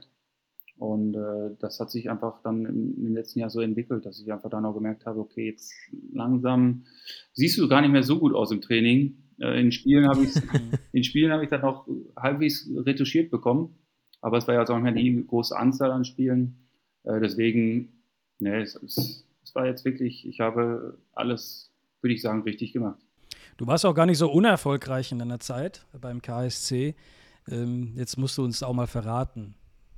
Gab es denn auch mal Gespräche oder Anfragen von anderen Vereinen, die dich unbedingt hinlotsen wollten, aber du gesagt hast, nein, ich bleibe in Karlsruhe? Ähm, ich muss ehrlich gestehen, das war, nee, es hat sich, das hat sich wirklich äh, in Grenzen gehalten. Es waren lose Kontakte zwischendurch mal da, vor allem im Relegationsjahr ähm, mhm. oder nach dem Relegationsjahr, wo wir doch eine sehr erfolgreiche Saison gespielt hatten. Aber für mich war, wenn dann das Ausland, ich wollte, wenn dann in die Championship, in die, äh, nach England gehen, in die zweite Liga. Das war so ein, so ein Thema, wo ich meinen Berater mit äh, ja nicht beauftragt habe, aber wo ich gesagt habe, wenn, dann ist das was Reizvolles. Ich habe ja beim KSC, wusste ich ja zu schätzen, was ich habe.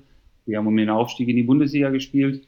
Also äh, ein Verein, der sich gerade entwickelt hat und an der Bundesliga kratzt so ungefähr. Und deswegen hatte ich da jetzt nicht wirklich ähm, ja, das Interesse, den Verein zumindest in der zweiten Liga zu verlassen. Also ein Vereinswechsel in der Liga kam für mich überhaupt nicht in Frage.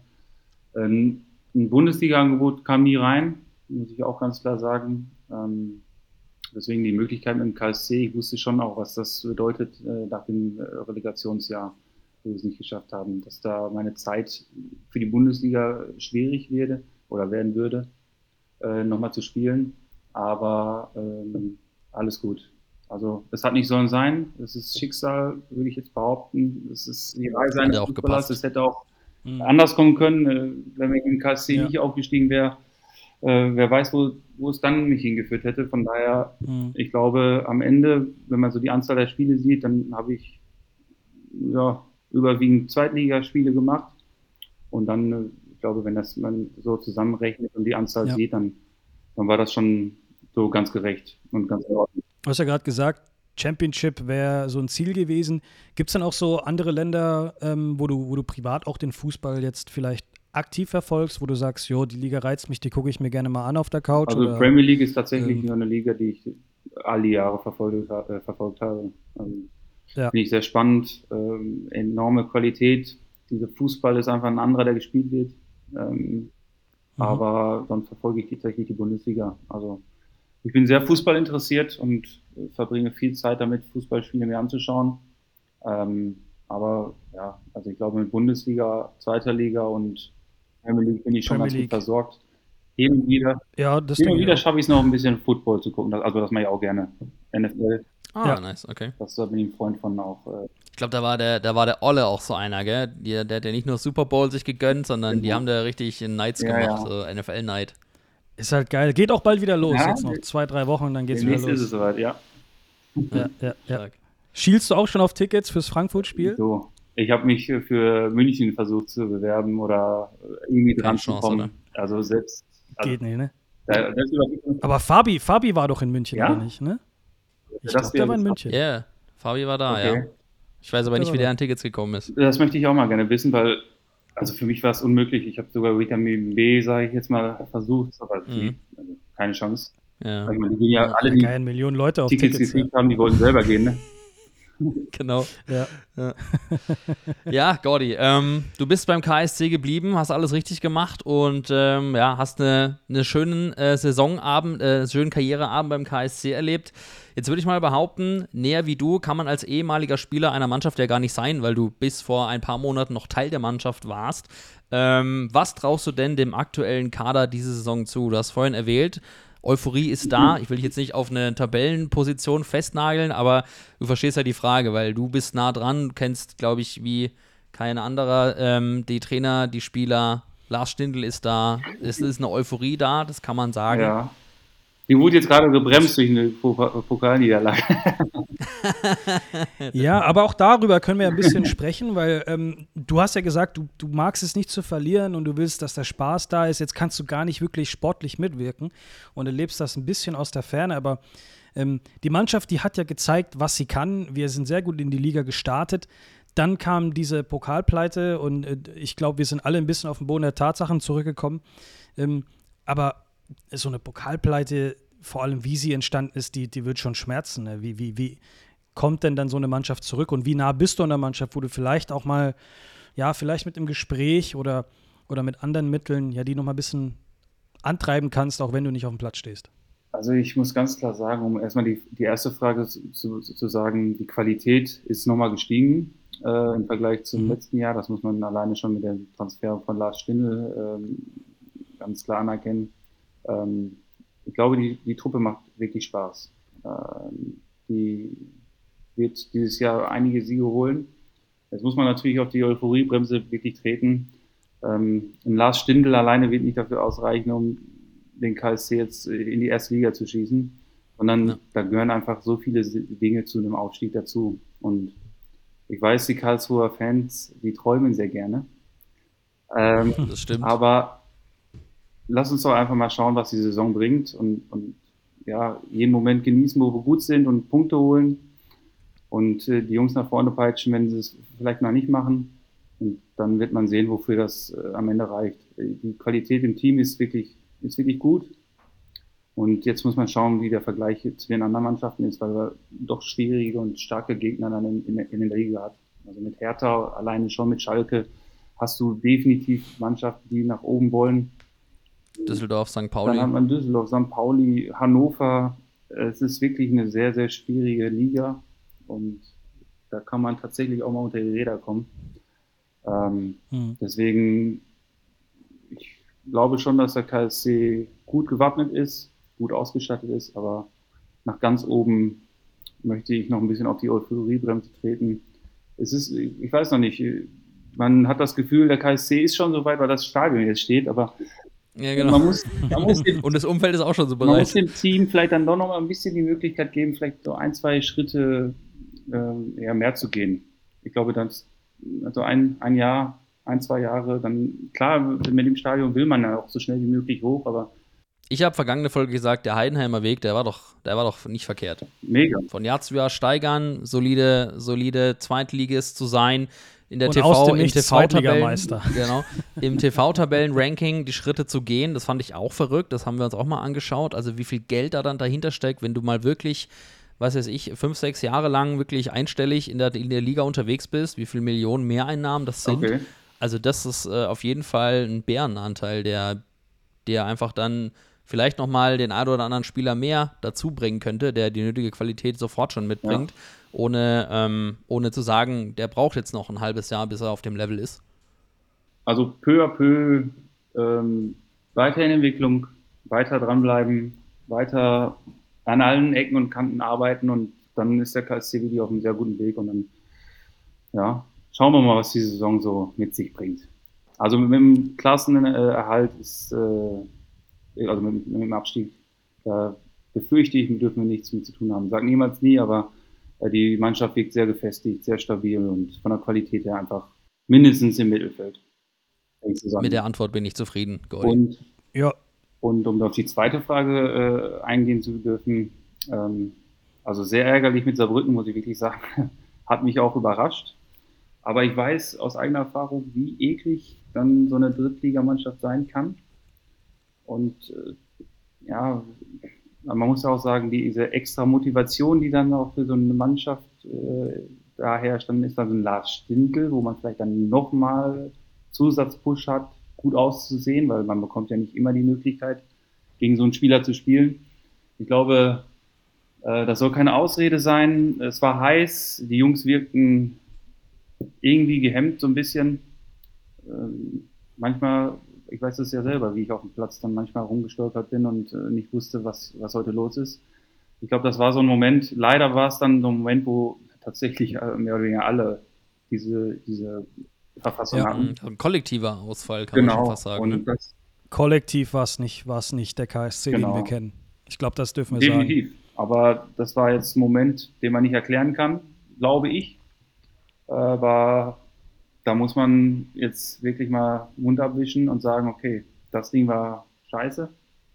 Und jetzt muss Mhm. man eine Reaktion zeigen und am besten drei Punkte in der Liga holen.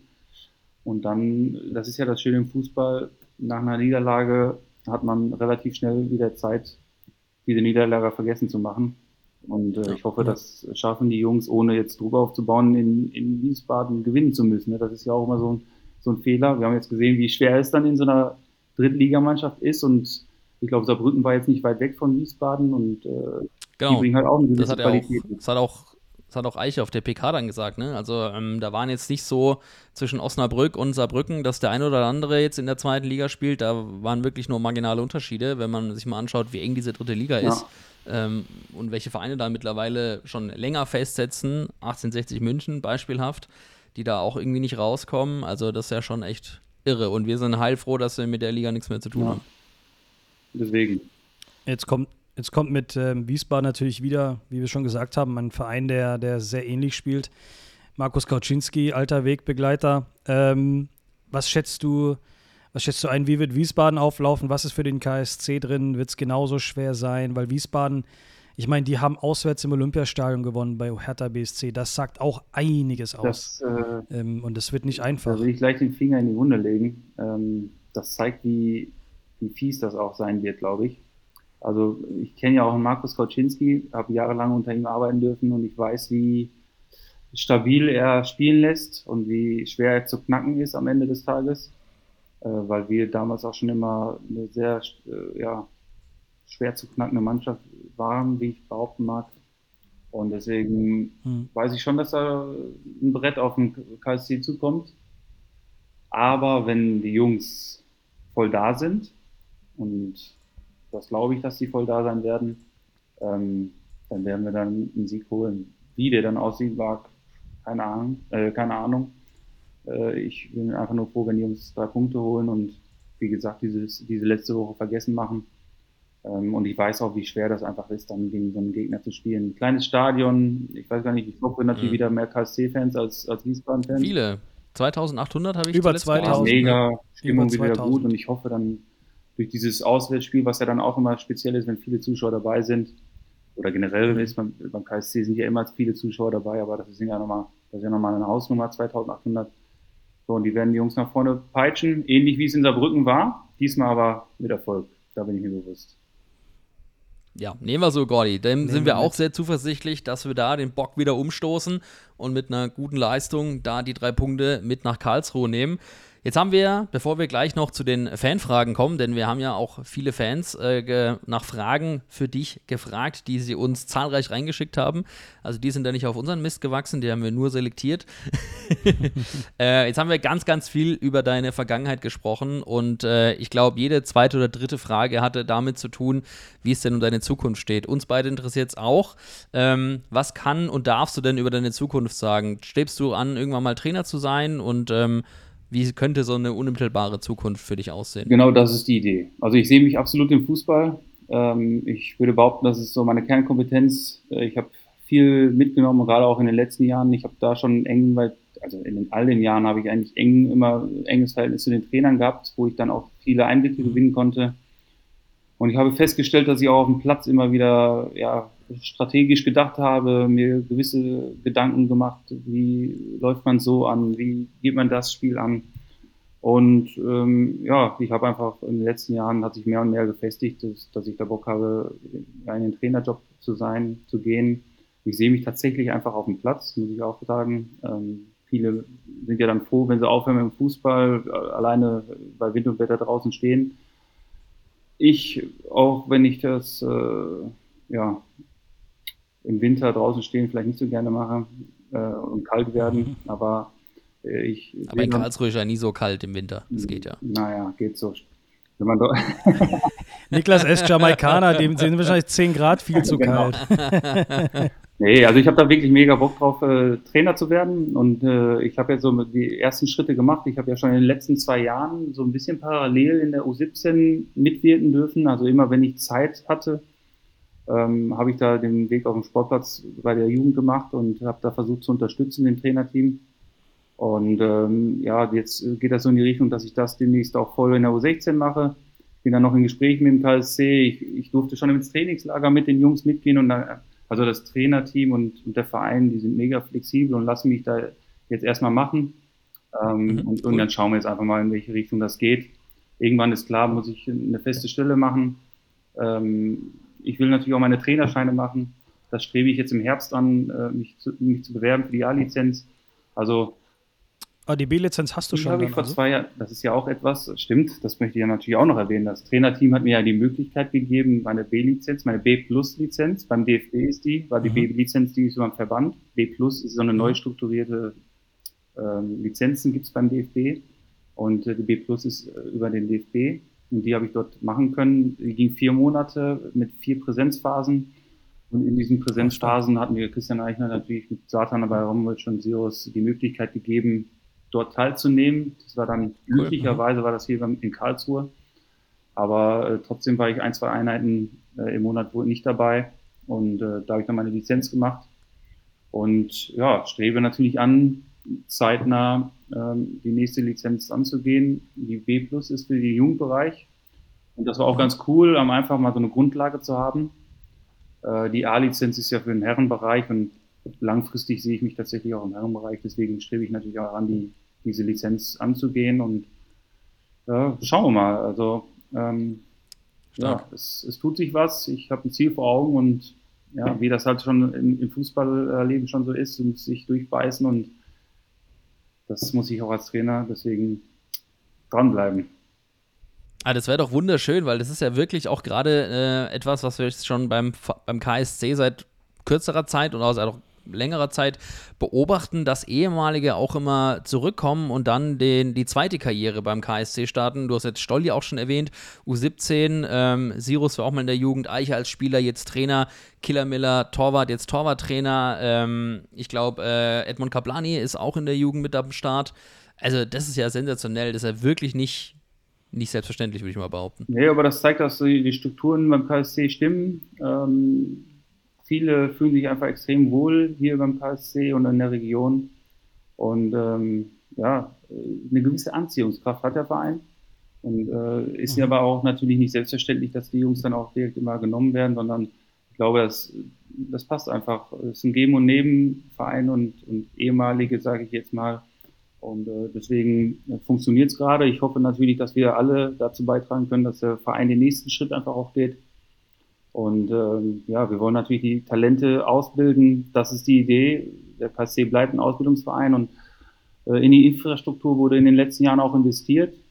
Also ich glaube, das ist auch noch nicht abgeschlossen. Da soll noch auch einiges passieren und der KSC ist wirklich auf einem guten Weg.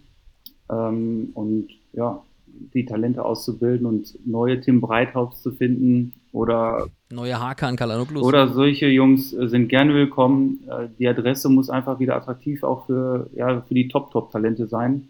Ähm, wir haben viele jung, gute Jungs in der Jugend und äh, man sieht, dass dieser Weg möglich ist.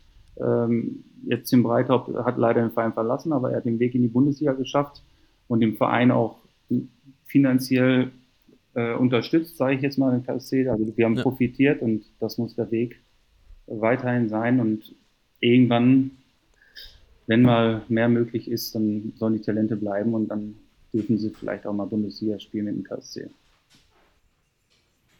Klingt sehr gut, ähm, auf jeden Fall. Für die angestrebte Trainerkarriere wünschen wir dir jetzt schon mal alles danke, Gute. Danke. Und äh, ja, dass die anspruchsvolle A-Lizenz, habe ich mir sagen lassen, die ist gar nicht so easy. Ähm, da ist auch viel Theorie dabei, ähm, dass da alles glatt läuft. Und äh, ja, wer weiß, eines Tages vielleicht äh, dem Eiche nachmachen und mit Bravour bestehen. Äh, das, das wünscht man dir natürlich. Dankeschön. Aber ja, Niklas hat schon angesprochen, wir haben immer noch ein paar Fanfragen und äh, zu denen kommen Gerne. wir jetzt. Ja, Gordy, ähm, einige Fans haben uns geschrieben und haben einige Fragen, die sie dir stellen wollen. Und dann fangen wir gleich mal mit der ersten an, Niklas. Ähm, ich lese einfach mal vor, Tobias aus Instagram. Wie sehr vermisst du es, auf dem Platz zu stehen? Also ich, ich habe ja vorhin schon mal gesagt, dass ich ähm, einen guten Zeitpunkt erwischt habe. Also ich muss wirklich sagen, ich habe für mich das Jahr einfach auch genutzt, mich emotional darauf vorzubereiten, dass es, dass es vorbei ist. Und und gut ist aufzuhören. Natürlich vermisse ich das in gewisser Maßen in der Kabine sein, ähm, ja, vielleicht auch Fußball zu spielen. Aber ich bin jetzt gerade wirklich äh, Feuer und Flamme mit meinem, meiner neuen Aufgabe, dass gerade nicht groß Zeit bleibt, um über das nachzudenken, sondern ähm, ich habe auch im Urlaub einfach abgeschaltet und einfach mal genossen, nichts machen zu dürfen. Also, wie wir schon gesagt hatten, mhm die, dieser Waldlauf, der, der, war mir ewig ein Dorn im Auge. ich habe ihn natürlich durchgezogen, das muss man auch sagen. Also ich war ja. diszipliniert, ganz klar. Aber jetzt war es an der Zeit und deswegen, ich bin mit mir im Rein. Also ich, ich fühle mich wohl in meiner ja. Haut. Vielleicht, vielleicht ist das nochmal eine Frage, Vielleicht ist das nochmal eine Frage, die wir dir so in zwei, drei Jahren nochmal stellen. Vielleicht wird sich da das ein oder andere ja, ändern. Ja. In, äh, in einer neuen Rolle, die du dann hast als, äh, als äh, Trainer in der Jugend oder wie auch immer beim KSC. Mhm. Hoffe natürlich sehr, dass du dem KSC erhalten bleibst. Die Marlene möchte wissen, hat auch über ihr Instagram eine Frage reingeschickt. Welches war das schönste Spiel von dir? Das müssen die Fans so beantworten. Ähm, schön. Oder welches war, welches war für dich subjektiv dein schönstes Spiel? War es der Derby-Sieg gegen den VfB? Ah, das ist echt eine, Im Corona, das ist echt eine schwierige Frage. Ähm, oder doch vielleicht jetzt ähm, das letzte Heimspiel gegen Kaiserslautern? Also von der Emotionalität muss ich schon sagen, war das jetzt gegen Lautern nochmal noch mal wirklich krass. Also ich, ich, kann mich jetzt nicht an alle Spiele so direkt erinnern. Da waren wirklich viele, mhm. viele tolle Spiele dabei. waren ja auch viele. ja, einige. Äh, natürlich ist mir das jetzt. Über 22.000 Minuten. genau. Welches war denn die schönste Minute? Nein, Spaß. Äh, das ist natürlich sehr präsent gerade und das war einfach, wie gesagt, rundum toll. Deswegen ist das, glaube ich, auf jeden Fall äh, das Spiel schlechthin. Einfach, weil wir auch gewonnen haben. Ne? 2-0 gewonnen. Viel mehr ja. geht nicht. Hm. Von, der, von der Hinrunde, die, die Niederlage auf dem Betze, waren wir auch beide da. Das wieder glatt gebogen. Wollen wir nicht drüber sprechen? Wollen wir nicht drüber sprechen, aber. Das war ein Abend zum Vergessen. Ey. Equalized. Äh, equalized. Äh, Edin auf Instagram hat eine Frage für dich. Nämlich, welches war denn dein schönstes Tor in deiner Karriere? Dein Lieblingstor, was du erzielt hast Oh. von denen. Wie viel waren es? 23? Ja.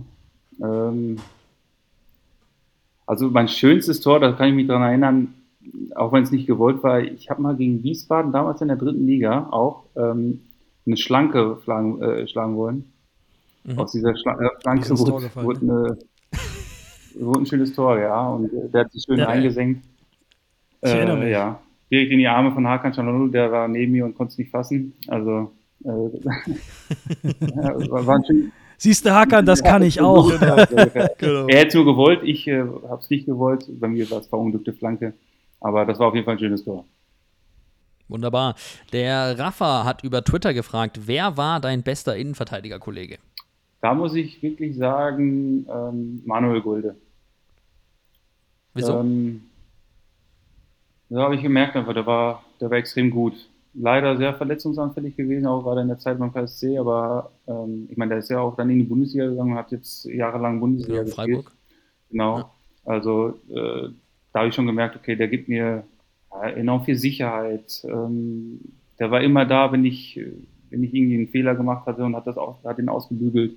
Also extreme Verlässlichkeit und da, die hat er am meisten mir mitgegeben. Ähm, also da habe ich mich extrem sicher gefühlt, was du als Verteidiger ja eigentlich immer, immer brauchst. Ne? So, ein, so ein Gefühl, ähm, du darfst Fehler machen, so ungefähr, weil du hast jemanden, der Mhm. den ausbügelt. Das ist ja in der letzten Reihe nicht immer gegeben, ähm, weil da kommt nicht mehr viel. Weil dann kommt nur noch der Torwart. Genau. Und äh, ja, der war auch Kommunikation auf dem Platz. Also der hat es mitgebracht Mhm. einfach und das war, der war top. Das wollte ich dich, wollte ich dich eh noch fragen. Jetzt sprichst du es gerade selber an. Ähm, so ein Innenverteidiger-Duo ist, glaube ich, schon eine sehr besondere Beziehung. Zum einen, du sprichst es an, ihr seid die letzte Linie vom Goalie. Also, wenn ihr den nicht wegräumt, dann wird es kritisch. Und ihr müsst euch ja auch auf Anhieb blind verstehen. Das ist ja auch wirklich ähm, eine sehr besondere Beziehung, würde ich mal behaupten. Du hast Kommunikation angesprochen. Ähm, wie, wie besonders oder was macht die Beziehung an, eines Innenverteidiger-Duos so besonders? Es gibt ja wirklich zwei verschiedene Arten von Fußballer. Die einen, die verstehen sich sehr gut auf dem Platz, haben aber außerhalb des Platzes wenig miteinander zu tun. Und es gibt die, die sich auf dem Platz auch, also es gibt mehrere natürlich, aber es gibt auch die, die sich gut in der Kabine oder außerhalb der Kabine und auf dem Platz verstehen. Mit Manuel Gulde habe ich mich, hat, hat beides funktioniert, also mit wem bin ich auch befreundet. Und äh, auf dem Platz äh, haben wir auch gut funktioniert. Wichtig ist einfach wirklich, dass du dir Vertrauen gegenüber entgegenbringst auf dem Platz. Du musst nicht befreundet sein, um Leistung zu bringen. Ähm, am Ende ist man Fußballer und Profi und äh, versucht das Beste aus den Möglichkeiten zu machen, vor allem auf dem Platz. Und ähm, aber ja, die müssen ein gewisses Vertrauen musst du deinem Spieler mitgeben, Sicherheitsgefühl mitgeben und ähm, ja, dieses, ich glaube, dass so ein bisschen dieses Freundschaftliche dann außerhalb des Fußballs, das macht es nochmal ein bisschen spezieller, glaube ich schon. Dass du da nochmal ein, zwei Prozentpunkte mehr rausholen kannst. Ähm, Ja. Mhm. Aber ja, ich glaube, das sind so die wichtigsten Komponenten tatsächlich für Mhm. Innenverteidiger. Natürlich musst du eine gewisse Qualität mitbringen, ganz klar. Aber dass die beiden sich einfach blindes Verständnis, hört man auch, ist so, ein, so eine Phrase, die man äh, immer wieder in, im Fußball hört. Aber das ist einfach so. Äh, zu wissen, was der andere macht, obwohl man nicht, nicht, ihn nicht sieht, so ungefähr. Also das ist sowas, was Ja. du als Innenverteidiger-Kollege dem anderen mitgeben kannst. Ja, sehr gut. Ähm, dann nächste Frage, lass mich gucken. Hier, Basti aus, von Instagram. Wer war denn am schwierigsten zu verteidigen? Nee, so, wer war der am schwierigsten zu verteidigende Spieler in deiner gesamten Karriere? So, jetzt habe ich es Ah, in meiner gesamten Karriere. Es sind ja schon einige Äh, Gegner einige gewesen, Gegner. mit einigen Ja, Topstars. ich, ich, ich habe mal ein Testspiel gehabt, jetzt muss ich leider sagen, gegen Sandhausen, ähm, Mhm. gegen den BVB, also mein Heimatverein. Ähm, mhm. damals hat, ich, weiß- ich glaube, der hieß Emre Moore. Mhm. Unglaublich. Unglaublich, Katastrophe. wie schnell der, dieser Spieler ist. Ach krass. Es war einfach, es war einfach unfair. Ich weiß, es gibt, ich meine, so ein, so ein Davies von, von Bayern München, der ist ja auch so unfassbar schnell. Ähm, aber der war klein, quirlig und hat mich ein, zwei Mal einfach stehen lassen. Stehen gelassen. Also auf 10 Meter hat er mir 9 abgenommen, so ungefähr. Äh, also es war schon krass. Ähm, der war, der war sehr, sehr, sehr schwer zu spielen, deswegen der ist mir auf jeden Fall in Erinnerung geblieben, ähm, dass ich Mhm. niemals in einem Pflichtspiel gegen ihn hätte spielen wollen. Okay. Der Ich Matze? suche gerade, Ja. warte mal, Emre Mor spielt gerade bei Fenerbahce. Fenerbahce spielt er, okay. Okay. Ja, Ich habe den Namen auf jeden Fall auch schon mal gehört, ja. Der müsste wahrscheinlich jetzt aktuell spielen in der Ja, also es gibt natürlich qualitativ, äh, qualitativ bessere, aber in dem Spiel hat er mich wirklich das ein oder andere Mal stehen lassen. Deswegen dieses Spiel, obwohl es nur ein Testspiel war, ist mir auch noch in Erinnerung geblieben. Leider Gottes. Okay. Alles gut. Ähm, Matze über Instagram möchte wissen, was war die wildeste Geschichte aus deiner Zeit beim KSC? Du hast ja schon vorhin viel aus dem Nähkästchen geplaudert, jetzt kannst du noch so eine Geschichte erzählen. Also muss ich mal kurz überlegen, was denn äh, so eine Geschichte, die ist vielleicht spannend auch für den. Ach. Ich hoffe, der zap ich, ich, ich hau jetzt mal richtig einen raus. Ich hoffe, Mhm. ich hoffe er verzeiht es mir. Elia Ja. Soriano, das weiß ich noch in dieser spannenden äh, Aufstiegssaison. Ja. wir waren mal wieder feiern, wie das da so ist. Und äh, Elia war auf jeden Fall ein Kandidat, der das gerne gemacht hat, auch mit Hakan Çalhanoğlu zusammen. Und Danny Blum, das war eine, so eine Combo, äh, der hat mal irgendwann äh, ein Training verpasst. Und Mhm. äh, der Olli Kreuzer hat den versucht anzurufen, und der ging nicht dran. Und dann hat er sich da eine Ausrede zusammengebastelt, ich weiß es nicht mehr. Ich glaube, er ist zum Zahnarzt oder sowas gegangen und hat sich von dem da irgendwas und ich weiß natürlich, dass der nicht krank war und Zahnschmerzen hat, sondern Mhm. der einfach, ja, fast, fast Noch einen Tee in dem- wahrscheinlich. fast im Koma war so ungefähr und, äh, und gepennt hat. Also das war auf jeden Fall eine spannende Nummer, weil wir alle wussten, dass er äh, un- unterwegs war, Ja, war. stark. Starke Geschichte. ja, cool, stark, ja. Die äh, hast du, hast du äh, geliefert auf jeden Fall. Nächste Frage von Marc auf Instagram. Wer war dein Lieblingsmitspieler, Schrägstrich bester Freund beim KSC in seiner Karriere? Uh, also Gott sei Dank hatte ich einige von den, äh, von Jungs, mit denen ich mich sehr gut verstehe, äh, heute noch. Ähm, da möchte ich gar keinen ein- einen groß hervorheben. Ähm, ich habe aus jedem Jahr so ungefähr, äh, fast aus jedem zweiten Jahr Jungs mitgenommen. Also heute noch verstehe ich mich hier mit Marvin Wanicek und Jerome Gondorf sehr gut. Die sind ja noch aktiv. Mhm. Ähm, Marc Lorenz war in den letzten Jahren ein guter Freund. Ähm, ich hatte, habe immer noch mit Ruben Henningsbrunn Kontakt. Ein Sascha Traut hier aus Karlsruhe, der in Karlsruhe Mhm. lebt, ist, mit dem ich sehr gut befreundet. Ähm, Manuel, Erinnerst du dich, Boris? Wir waren äh, äh, vergangenes Jahr, äh, letztes Heimspiel gegen St. Pauli, da saß der, Der drei Reihen neben uns mit- ja. Mit, ja, der saß neben uns. häufig aus Ja. Stadion. Ja. Ähm, Mhm. Manuel Bulde, wie gesagt, und Enrico Valentini. Ähm, Ja. Stimmt. Ja, das sind, das sind so die Karlsruher Jungs, mit denen ich wirklich noch engen Draht habe. Ich hoffe, ich habe keinen vergessen. Verzeiht's mir. Aber das sind so die, die Kernjungs, mit denen ich noch Kontakt habe. Viel auch Kontakt habe. Cool. Stark. Der T9M möchte wissen, neuer Wildpark oder alter Wildpark? Hm. Ja, Du hast beide Stadien auch schon voll erlebt. ne? der ist, der ist fies. Ähm, alter Wildpark tatsächlich, aber jetzt auch nur dem geschuldet, weil ich das neue noch gar nicht fertig mitgenommen habe. Mhm. Ähm, ja, der neue ist mega. Da muss man nicht drum rumreden. Äh, tut mir auch ein bisschen weh, dass ich da jetzt nicht mehr spielen konnte, aber also alles gut. Auf jeden Fall. Man muss aufhören, wenn es am Genau. schönsten ist. Genau. man. Aber äh, der alte Wildpark, noch, wo es noch nicht fertig war, der alte Wildpark, weil da waren wirklich geile, geile Spiele dabei. Mhm. Dann Yannick auf Instagram möchte wissen, was war dein größter Moment mit den Fans? Muss man jetzt aber deinen Abschied mal Mhm. ausklammern? Ich glaube, das wäre ja sowieso der größte, glaube ich. Ja. Aber abgesehen davon, ähm, was würdest du sagen, für dich war der größte Moment ja, mit den Fans zusammen? Boah, ja, da, da, da fallen mir direkt einfach wieder die Aufstiege ein. Äh, Mhm. der eine war ja in, in Wiesbaden gefeiert worden, äh, mit den Fans auch, und der andere war Genau, der erste. in, in Münster. Und ja, beides Mal war Platzsturm, wenn ich mich recht erinnere. Ich war in Wiesbaden, weiß ich nicht mehr ganz genau. Mhm.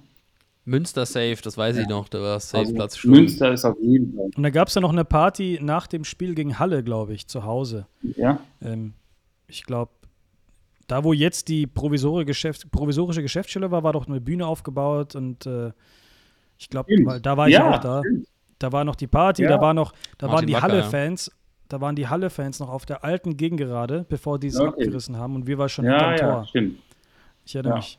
Ja, das ist auf jeden Fall so ein Moment, wo ich, wo ich den auch meine Fans einfach genießen konnte. Ja. Das war cool. Mhm. Ja, nice. Der Timon möchte wissen, wirst du regelmäßig zu den Heimspielen als Zuschauer kommen? Ja, absolut, absolut. Also, also Dauerkarte hast du schon. Ja, noch, noch nicht, aber ähm, weil ich ja auch in die Jugend äh, mitwirken möchte und auch schauen muss, wie die spielen. Aber äh, die Idee ist schon auch, äh, wenn ich die Zeit dazu finde, reinzuschnuppern und Stadionatmosphäre mhm. mitzunehmen, weil ich natürlich jetzt in, äh, auf den Geschmack bekommen bin. Gegen, gegen Liverpool war ich dabei und jetzt strebe ich auch schon das nächste Heimspiel gegen Braunschweig an, dabei zu sein. Ja, cool. Du Sehr hast gut. noch, ähm, muss ganz kurz reinkritschen, Boris, du kannst dann gleich die letzte Fanfrage äh, stellen, die hier bei uns im, im Dokument steht. Mir ist noch einer aufgefallen und zwar auf Twitter, weil du gerade die Jugend angesprochen hast, möchte der Matthias wissen, wer ist denn im Augenblick das hoffnungsvollste Talent in der U17? Ähm, und wenn du jetzt keinen einzelnen rauspicken möchtest, weil du sagst, da sind viele gute dabei, gibt es da so ein paar, auf die du besonders schielst, ähm, wo du sagst, so, da kann man schon sehr gute Anlagen erkennen?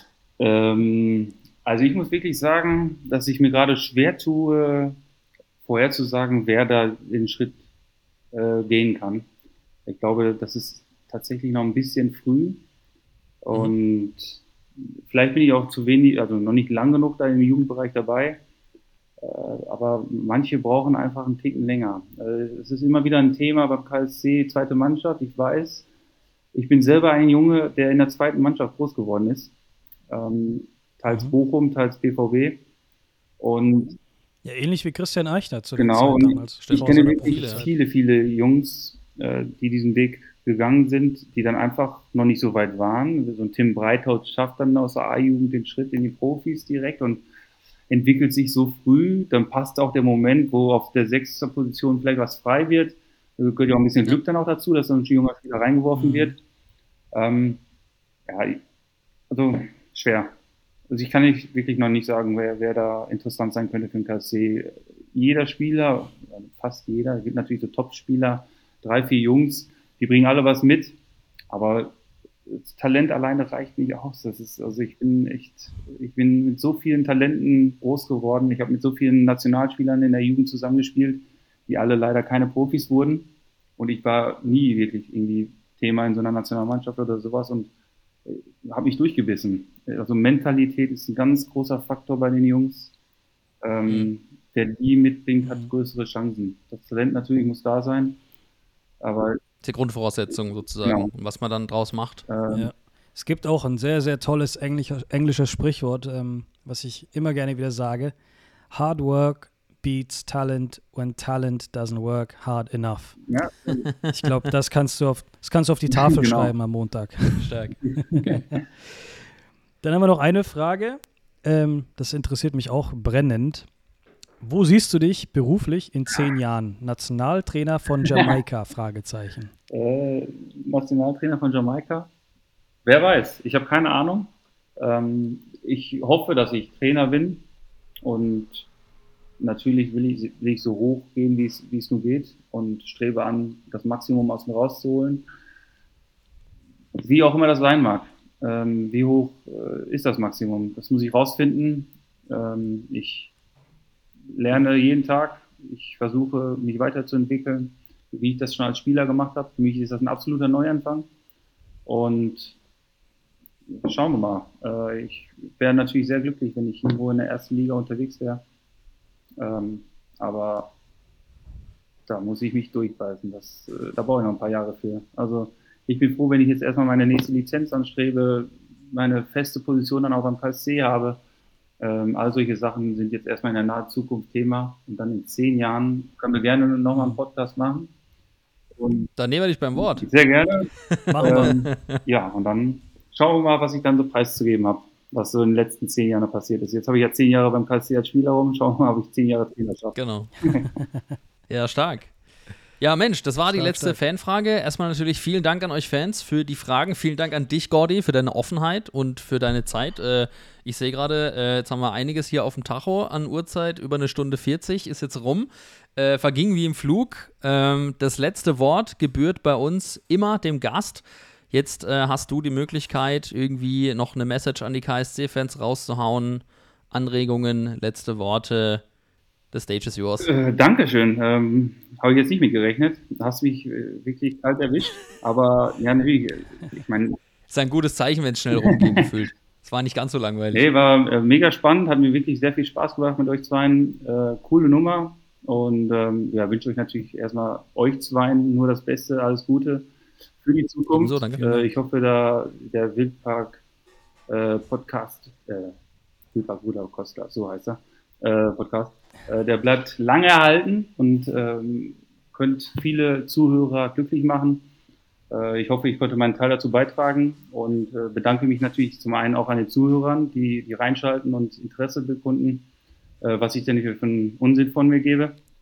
Ähm, und äh, danke mich natürlich für die, für die ewige Treue, die sie mir, mir entgegengebracht haben, dem Verein entgegenbringen und äh, hoffe, dass sie äh, das nächste Level alle zusammen hier beim KSC ähm, er erreichen werden und äh, wir uns in der Bundesliga bald mal äh, unterhalten können.